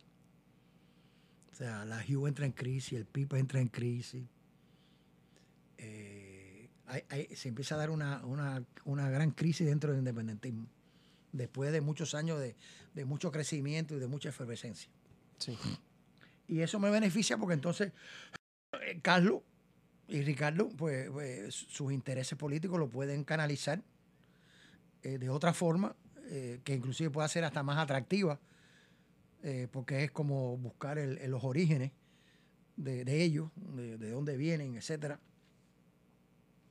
Y eso hace como, como un clic eh, para que entonces se, se, se envuelvan en este proyecto. Bueno, he hecho ese, ese resumen. Bueno, Carlos va a ser importante en la fundación de la- del mantenimiento del equipo de trabajo de la revista Areito. Va a ser fundamental en la organización de la brigada Antonio Maceo. Él dirigió uno de los... Nosotros teníamos, la brigada estaba dividida en tres subbrigadas, en tres grupos de 15 personas más o menos. Él dirigió una de las subbrigadas, Ricardo dirigió la otra y otro compañero que era del S10, que había venido, que era de- de- del grupo nuestro de la universidad, dirigió la otra. Escogimos tres compañeros que más o menos tenían experiencia organizativa, que podían bregar con, con problemas, con conflictos de interés entre los, entre los miembros de, de la subbrigada. Y jugó un papel importante ahí. Eh, y bueno, y entonces va a jugar un papel destacado eh, cuando entrevista a este personaje que era de la líder de la contrarrevolución cubana eh, y va a jugar un papel destacado en que organiza uno de los primeros viajes de cubanos residentes en el exterior, que viaja a Cuba de, desde el 59 o desde el 61, que fue cuando se rompieron la- las relaciones diplomáticas. Como te decía, ya desde noviembre, eh, las organizaciones contrarrevolucionarias sabían que venía el diálogo, que venían algunos cambios, que Carter había sido electo y que venía con una onda de cambiar la política norteamericana hacia Cuba, que ellos no estaban de acuerdo con eso y que ellos tenían que articular una oposición violenta, decidida, eh, contra, contra esto que se iba a desarrollar. Y entonces empiezan los ataques, los ataques, los ataques. Estos grupos de cubanos exiliados, sobre todo los grupos más, más, más, más violentos, habían desarrollado eh, estrechas relaciones con eh, elementos de la policía de Puerto Rico y con elementos eh, de la política de Puerto Rico, tanto del Partido Popular como, como del Partido Nuevo Progresista. Eh, en el caso de, de la policía, pues con la gente de la División de Inteligencia, perdón, de la División de Homicidio, encabezada por, por el coronel Alejo, Alejo, Alejo Maldonado. Y, eh, y específicamente un personaje que, que- que se menciona mucho, que se llama Julio Labatú, que era un floristero con contacto con, con Alejo de- desde muy, muy temprano en el proceso. Íntimo. E incluso nosotros descubrimos ahora en documentos de la División de Inteligencia que, que Labatú fue investigado durante todo el año 74 y 75 por tráfico de drogas. Y nunca hicieron nada con esa investigación. Y tenemos los documentos de- del seguimiento que le hicieron, etcétera. Claro, quien dirigía eh, eh, es, eh, todos esos informes iban dirigidos a Jorge Collazo, que era el que dirigía el CIC, y a su vez en el CIC que estaba Alejo Maldonado. O sea que nosotros sospechamos que, que esos informes de esas investigaciones no, no le dieron seguimiento ninguno ni profundidad. Además que sabemos ya que Alejo sabía, Alejo Maldonado sabía que, que Julio Labatú traficaba con droga y, y hay situaciones eh, donde, donde mandan gente de la ganga de Alejo para buscar cargamentos de flores al aeropuerto, para llevarlo a un sitio en específico, en una época donde no había ningún tipo de seguridad en los aeropuertos, donde la gente iba inclusive hasta, hasta la entrada del avión para despedir a la gente. eh, donde tú entrabas lo que te daba la gana y sacabas lo que te daba la gana por el aeropuerto, y donde, y donde se utilizaba la, la famosa caja de, de rosas premiadas, de flores premiadas, como se le decía, que venían cargadas de, de flores y de coca. Eh, y, y obviamente, eh, bueno, e- él estaba vinculado a toda esa mafia de, de traficantes. Y ofrecen 25 mil dólares por, por matar a Carlos, por tocar a Carlos. Hay diferentes palabras que, que se usan, Sí, pero son sí. 25 mil dólares. Y está comprobado por diferentes gente, inclusive por carta de Alejo a Carlos El, Gallizá. sí, el mismo Alejo, el mismo Alejo lo re- dice. reconociéndolo, Sí. que a él le ofrecieron, o sea, que, que no es mentira lo de los Lo 25 que pasa mil es que Alejo dólares. dice que, que tocar significaba muchas cosas, pero tú Sí. no ofreces 25 mil dólares No. en esa época. Lo, lo que pasa es que eso se lo inventa Alejo después que sale de la cárcel, para defender a la Batú. Pero en la carta que le escribe a... Que es pública, de hecho, yo la, la he visto La carta que le escribe a Gallizá desde la cárcel. desde la cárcel no dice eso. No dice eso. Dice que le ofrecieron sabía. 25 mil dólares, inclusive que la persona que lo ofreció, de acuerdo a lo que a la forma que lo decía, eh, tuvo conocimiento o participó de la conspiración, que, que es otro es otro tono totalmente. Eso, eso es algo que él se inventa después que sale de la cárcel para defender a su amigo a su amigo Lavato. Y, eh, pero obviamente tú no tocas a nadie por 25 mil dólares. Tú tocas, si tú lo que quieres intimidar a alguien con mil o dos mil pesos, tú lo intimidas. No con 25 mil dólares. La Batu entonces es la, la- el principal sospechoso En la conspiración. en la conspiración. No en el homicidio, no en el asesinato. Pero es el- sería el autor intelectual, básicamente. Mm, Aunque no cometió el. no, el autor intelectual, no, el autor intelectual está ubicado en otro nombre, en Reynold Rodríguez. González y en otros nombres de, de gente que vivían en Puerto Rico. O Pero sea, si fue, fuera- fue un asesinato principalmente planificado por cubanos exiliados de Nosotros derecha. en este momento entendemos que sí, en un principio pensamos que la policía había participado, pero creemos que la policía realmente con lo que participa, incluyendo Alejo, en la protección de ellos previo al asesinato, que eso Alejo no lo quiere reconocer. Claro. y en el encubrimiento, que, la- que eso Alejo tampoco lo quiere reconocer.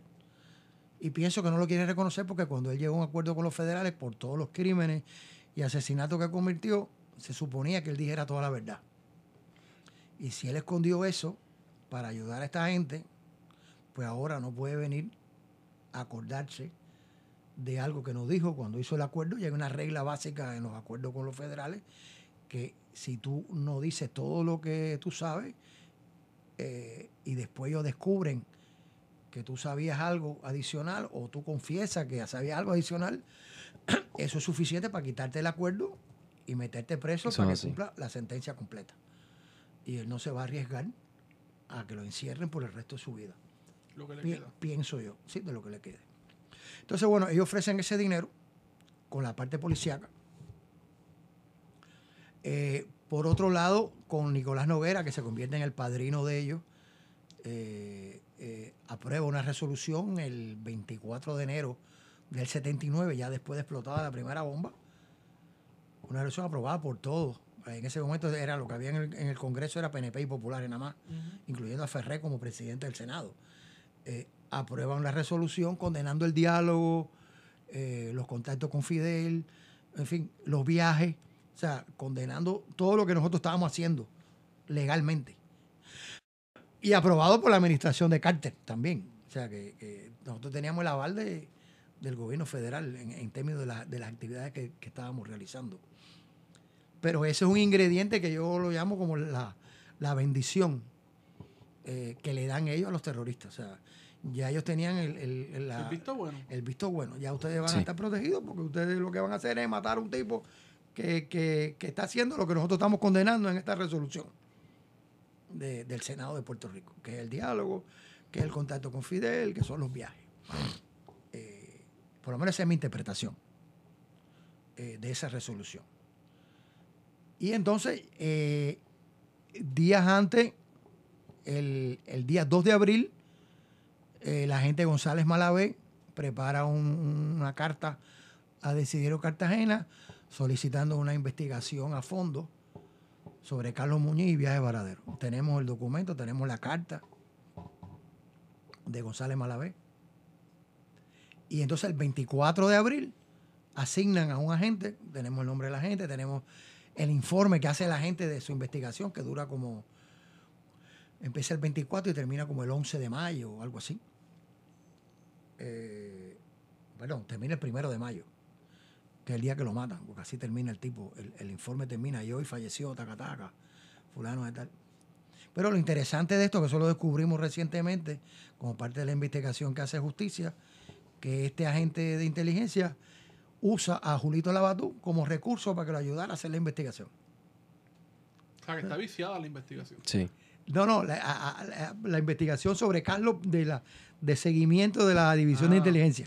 Ah, o sea que Julito Labatuta es un asset, un asset básicamente para la inteligencia Y entonces lo que lo, lo- lo curioso de todo es, además de eso, lo curioso es que se supone que la gente hubiera colocado en su informe, de la misma forma que enumera toda la gente que él entrevistó y le pidió referencia sobre Carlos, se suponía, se supone que le hubiera puesto y, como- y entrevisté al señor Julio Labatú, dueño de la ferretería tal, el cual me comentó esto, me ayudó, me dijo que tenía ta, ta, ta.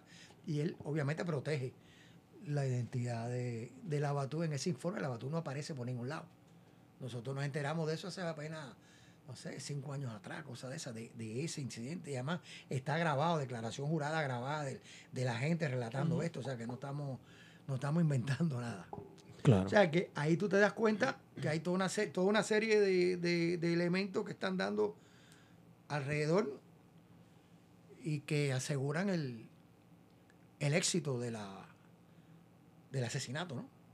Eh, también se descubre que hay, hay dos carros que participan, no, no es un solo carro.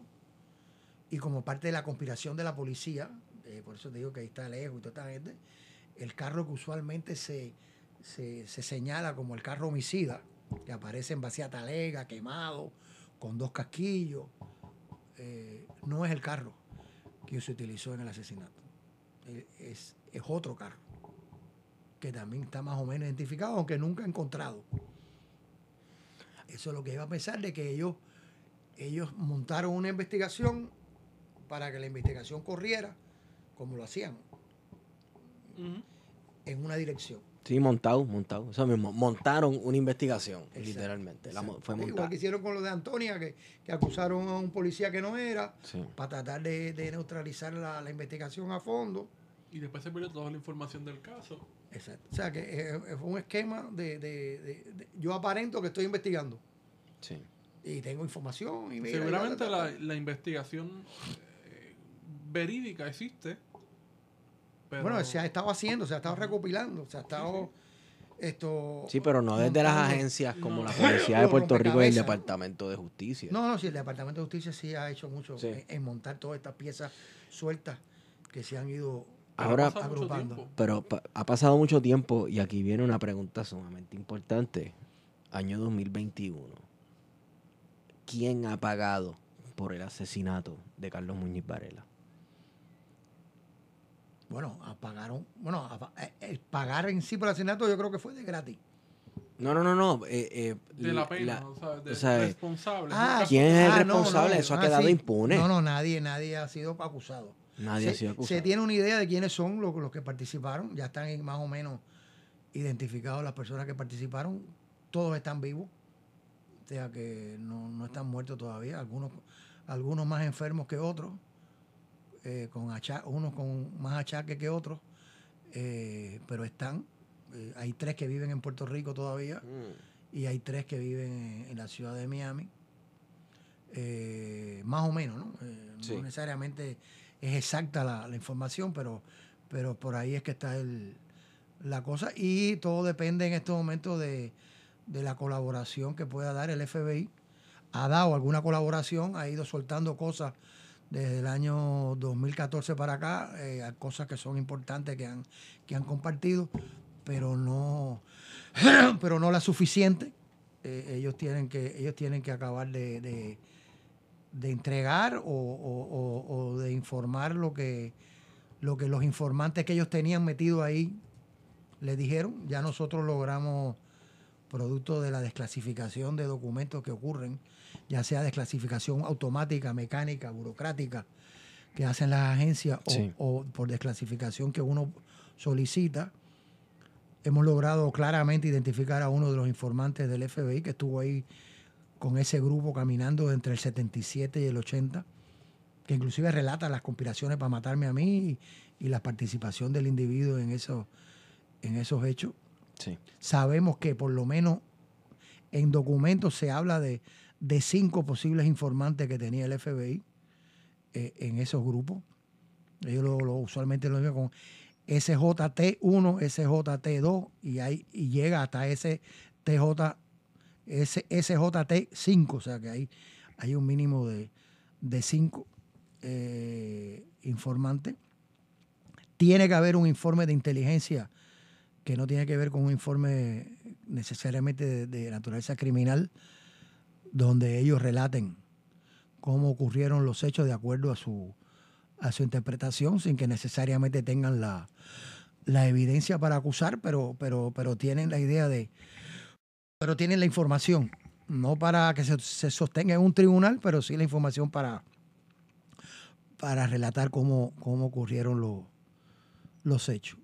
Eh, tienen, se, se tiene que tratar de bu- buscar la aprobación de, de que se permita a justicia. Se ha logrado parcialmente, pero no en, en su totalidad, la, la entrevista de, de agentes del FBI que operaban en Puerto Rico para, la- para esta fecha y que están Sí. jubilados, que todos tienen más de 80 años, o sea, que están a punto de, de estirar la pata. Eh, y que es urgente que, que se le entrevisten, porque ya se entrevistó a uno y la, la entrevista re- eh, tuvo resultados positivos. Porque acuérdate que, que no es lo mismo lo, lo que tú escribes en un documento Claro. de, de informe oficial y lo que y la información que tú puedas manejar que por alguna eh, razón X, Y o Z tú decides no ponerla Sí. eh, en el informe por escrito porque no abona al objetivo de ese momento o no te conviene ponerlo en, en ese momento y a veces se quedan eh, piezas importantes que, que solo lo conoce el, el individuo que, que preparó X informe pero que no lo puso en ese, en ese informe. Y entonces, bueno, e- esas es unas cosas que, que estamos tratando ahora. Tu- tu- tuvimos una reunión con el secretario de Justicia hace tres semanas y fue una reunión muy positiva. Eh, se hicieron unos compromisos. El problema que tenemos es que bregar con el gobierno es una locura. La, la lentitud en las cosas, yo no puedo decir Oh, las- sí. yo no puedo contar aquí por, por problemas de discreción la- las cosas que han sucedido después de esa reunión hasta hoy, que han pasado ya tres semanas o cuatro, y cualquiera se, se eriza los pelos, ¿no? De cómo es posible Sí. que, que en cuatro semanas eh, se haya avanzado tan poco con, con- con tan, tan claro, con tanta claridad que hay en cuanto a qué cosa hay que hacer. Sí. Eh, y, y entonces, bueno, eh, hay que confiar, eh, seguir empujando, seguir trabajando. Hay otro problema también, además de la lentitud, la ineficiencia, la falta de recursos, también está la mentalidad de mucha gente, inclusive de gente joven, que no ven en este caso, no le ven a este caso una importancia como para perder el tiempo investigando, porque en última instancia ellos lo, lo evalúan por, por casos resueltos, no por casos investigados, y por casos frescos, como dicen ellos, usando una palabra textual, por casos frescos, no por casos viejos, porque el caso fresco le da fama, le da proyección, le da standing, le sube su, su resumen. Eh, versus un caso de, a veces hablan de, no me interesa casos de gente muerta de hace muchos años, eso no me va a producir a mí. Y, aparentemente es una mentalidad que está intrínseca en, la formación de, muchos de ellos.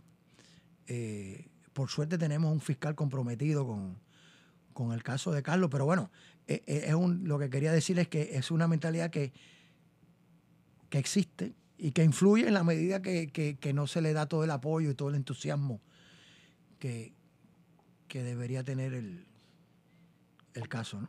Sí, o sea que es, y vamos a eso para concluir, ¿verdad? El caso se sigue investigando, aunque no desde las esferas del gobierno, desde el Estado, sino personas como usted que están comprometidas con la verdad, con el esclarecimiento y con la justicia. Sí, sí. No, no, pero te- te- coincido contigo que, que gran parte de, de- de- de poder haber llegado aquí ha sido gracias a nosotros.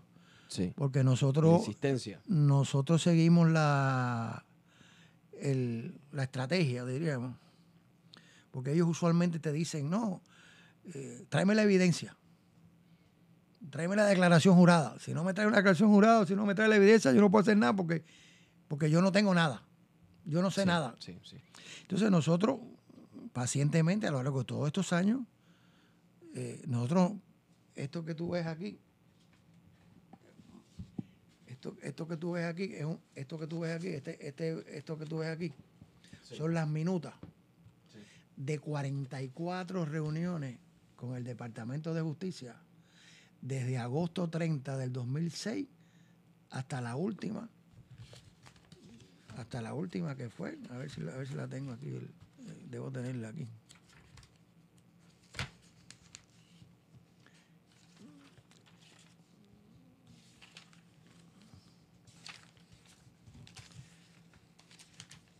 El 6 de abril del 2021. Aquí hay 44 minutos de reuniones, sin contar las 10 o 15 reuniones del del 88, del 86 a- al 2005. O sea que nosotros nos hemos reunido con esta gente 42, súmale 10, 52, súmale 5, como 60. Entonces, y nos hemos reunido con todos los secretarios de justicia, con todos los jefes de fiscalía, con todos los diferentes fiscales que han tenido el caso en sus manos, que han sido uno, dos, tres, cuatro, cinco. Eh, y claro, nosotros cada vez que nos reunimos no vamos a, hablar de bobería. Vamos a, tratamos siempre de llevar algo concreto que, que- que los motive a ellos a actuar. a- a- y entonces eso nos ha ayudado mucho porque obviamente eh, no tienen la excusa de que no tengo nada que, que investigar porque no tengo nada. Si tú le llevas una evidencia o un ángulo o una idea, eh, pues eso en cierta forma lo... Además de todo el apoyo que hemos recibido a lo largo de todos estos años, esto no lo hemos hecho nosotros solos. Eh, el claro ejemplo de esto son ustedes que ni habían nacido cuando mataron a Carlos tal vez y, y están y están indagando sobre este caso. Eh, y, y lo están haciendo porque, hubo- porque ha habido un trabajo previo Claro. de, de muchos años de siembra que ha permitido que haya una, una, una continuidad. Eh, porque de lo contrario, ni a ustedes mismos le, hubiera interesado este, este caso. ¿no? Y entonces, bueno, y obviamente hay que reconocer que ha habido algunos fiscales y algunos secretarios de justicia que sí han tenido un compromiso legítimo de investigar dentro de, de las limitaciones que, que tiene el Departamento de Justicia de Puerto Rico. O sea, que no, no todo el mérito es nuestro, hay, hay mérito, o sea, eh, yo, yo no puedo decir que, que el gobierno no ha actuado. Por lo menos a partir de, del 2006 eh, y, y en algunas instancias anteriormente, Sí. eh, pero en otras no. Por ejemplo, qué sé yo, del- desde que matan a Carlos hasta el 86, el gobierno no hizo nada. Y durante la administración de Rosselló de los 90 no hicieron nada. Eh, o sea que así han, han habido periodos donde sencillamente no, no, no se ha producido nada. Y en otros, pues, pues sí se ha producido. Sí. Raúl, gracias por estar con nosotros. Este, creo que nos debe otra visita porque con todo y que llevamos tres horas hablando, se nos ha quedado. Podríamos estar tres horas. Sí, podríamos estar Ya. tres horas más. Llevamos cuatro, o casi cuatro, Casi cuatro, cierto, Empezamos a las cierto. Exacto, exacto. o casi a las ocho. Este, así que No, a mí lo que me gustaría es que se lean el libro, sí, porque yo me imagino que si se leen el libro, con todas las cositas que yo pude haber dicho ahora, eh, pienso que, que- que podríamos organizar algo, pero ya, ya a partir de, de, de unas interrogantes que produzcan ustedes, claro. eh, de, de cosas en específico o áreas que les interese que, que, se, que se profundicen más. Eh, bueno, y que divulguen cada vez que puedan, pues hablen del libro para que la- está en las librerías también. Claro, eh, estamos hablando, claro, la contrarrevolución cubana en Puerto Rico y el caso de Carlos Muñiz Varela por eh, Jesús Arbolella Cervera, Raúl Alzaga Manresa y Ricardo Fraga del Valle. Y Ediciones Callejón, por Ediciones Callejón. Por Ediciones Callejón, este, pueden comprarlo en libros787.com, lo tienen, ya lo confirmamos aquí al aire en vivo a todo color, gracias Guario. Utilicen el código plan de contingencia y el shipping les va a salir gratis. Y esperamos que muchos jóvenes sean los que escuchen este programa. Sí, va. sí, sí, principalmente, sí. Eh, Guario, ¿dónde te consigo? Me consiguen en Guaracandanga en Twitter e Instagram. Raúl, ¿dónde lo puede conseguir la gente en caso de que quiera comunicarse con usted en redes sociales? Ah, en redes sociales, bueno, Sí. en mi página de Facebook, Sí. Raúl Alzaga Manresa. Eh, me pueden conseguir llamando a, a Viajes Varadero, que es la agencia de viajes que nosotros eh, todavía administramos más o menos, que es el 787-781-6683. Y a mi correo electrónico, realzaga53 arroba gmail.com y por cualquier calle de Puerto Rico. Excelente. Eh, el número 53 es porque Israel es el estado 51 y Washington DC va a No, ser el estado 52. Porque el 53 fue el año que los revolucionarios cubanos asaltaron el cuartel Moncada. Ah, ok, está bien.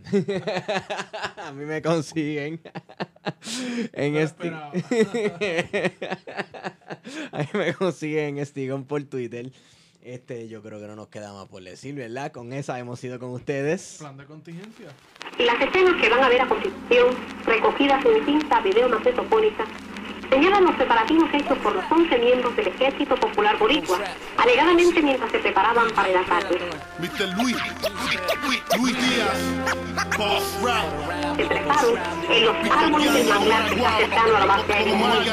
Utilizando binoculares, hicieron el debido reconocimiento del área.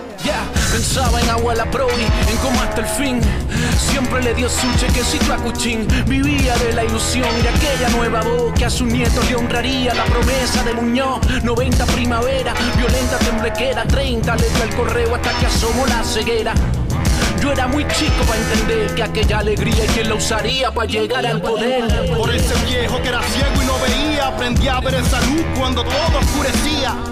Un jibarito machetero de la caña que cargó sobre sus hombros el botín que diera España. Cañaverales con sus corolas de fuego, lo recorría por los ojos de mi abuelo.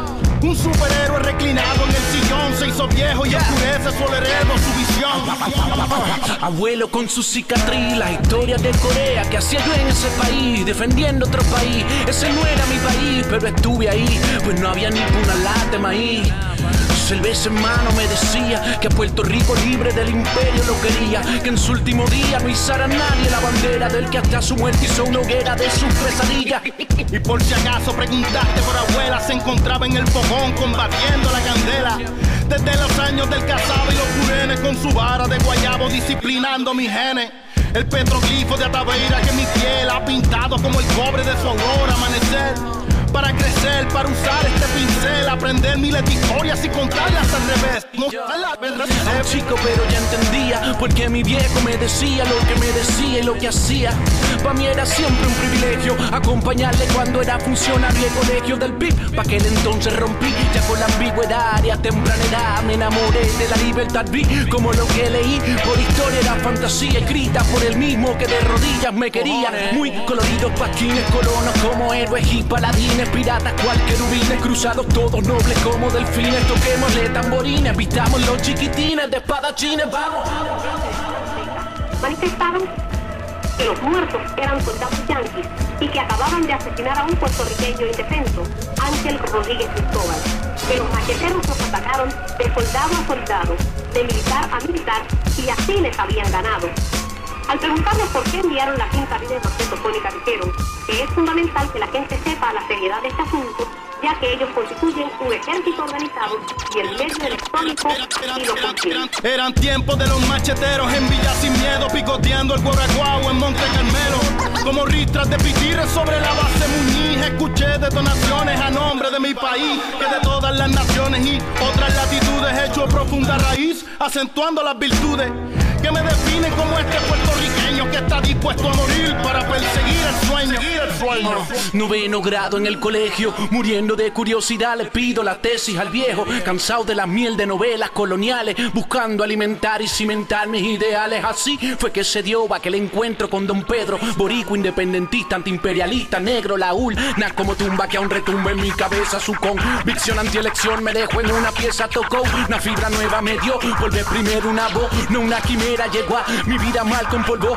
de public enemy, libar entrando en mi corazón, nutriéndome, reconectando un ancestral. La jungla de concreto, sus filosas esquinas pintaron el paisaje de nuestra filosofía a punta de los soles, rayando las paredes, brincando las murallas y me escape de las redes del fantasma de Lela, su estúpida novela, las notas del vocero, del vicio y las esquelas, donde nombraron a mis panas de la escuela víctimas de la anarquía de nuestra gallera. La mentira de Lela de mi piel se cayó. La nieve, Doña Fela, mi jardín cagó. Cuchín Romero, Luis Aníbal, Siles Rosselló. Me dejaron con un qué sé yo, algo así como enterarte de que solo un paso más del bordeo de la costa. La tierra está al fértil en toda estación. Virgen y yo acá en la hija de la gran puta que es Norteamérica. Es el momento preciso de nuestra definición. Dejar los paños tibios de hacer la revolución. Hora de hacer caso omiso, romper el compromiso. Esta ley de sabotaje sin pedir ningún permiso por las buenas o malas. Con o sin pistolas es el momento preciso de nuestra bandera sola. El momento del grito de canales corre sola. Adelantar el reloj porque llegó la hora. Al Bisu lo torturaron, las piernas se las quemaron, a Ojeda lo asesinaron, la fecha planificaron, Aníbal y el PPD son cómplices, lo desangraron por órdenes de los feos, la luz del pueblo tumbaron, tumbe fue lo que nos dieron, jodieron con el futuro, tú dejando el cuero duro y más duro, la deuda caro el tren, el choriceo, el natatorio nos dejaron, un lazo azul y rojo y la factura nos pasaron. Disparos al aire, secuestros, escalamientos y seguimos matando sin el menor escarmiento. Entre las calles con el 90% y nadie ocupa la vacante que nos dejó Filiberto.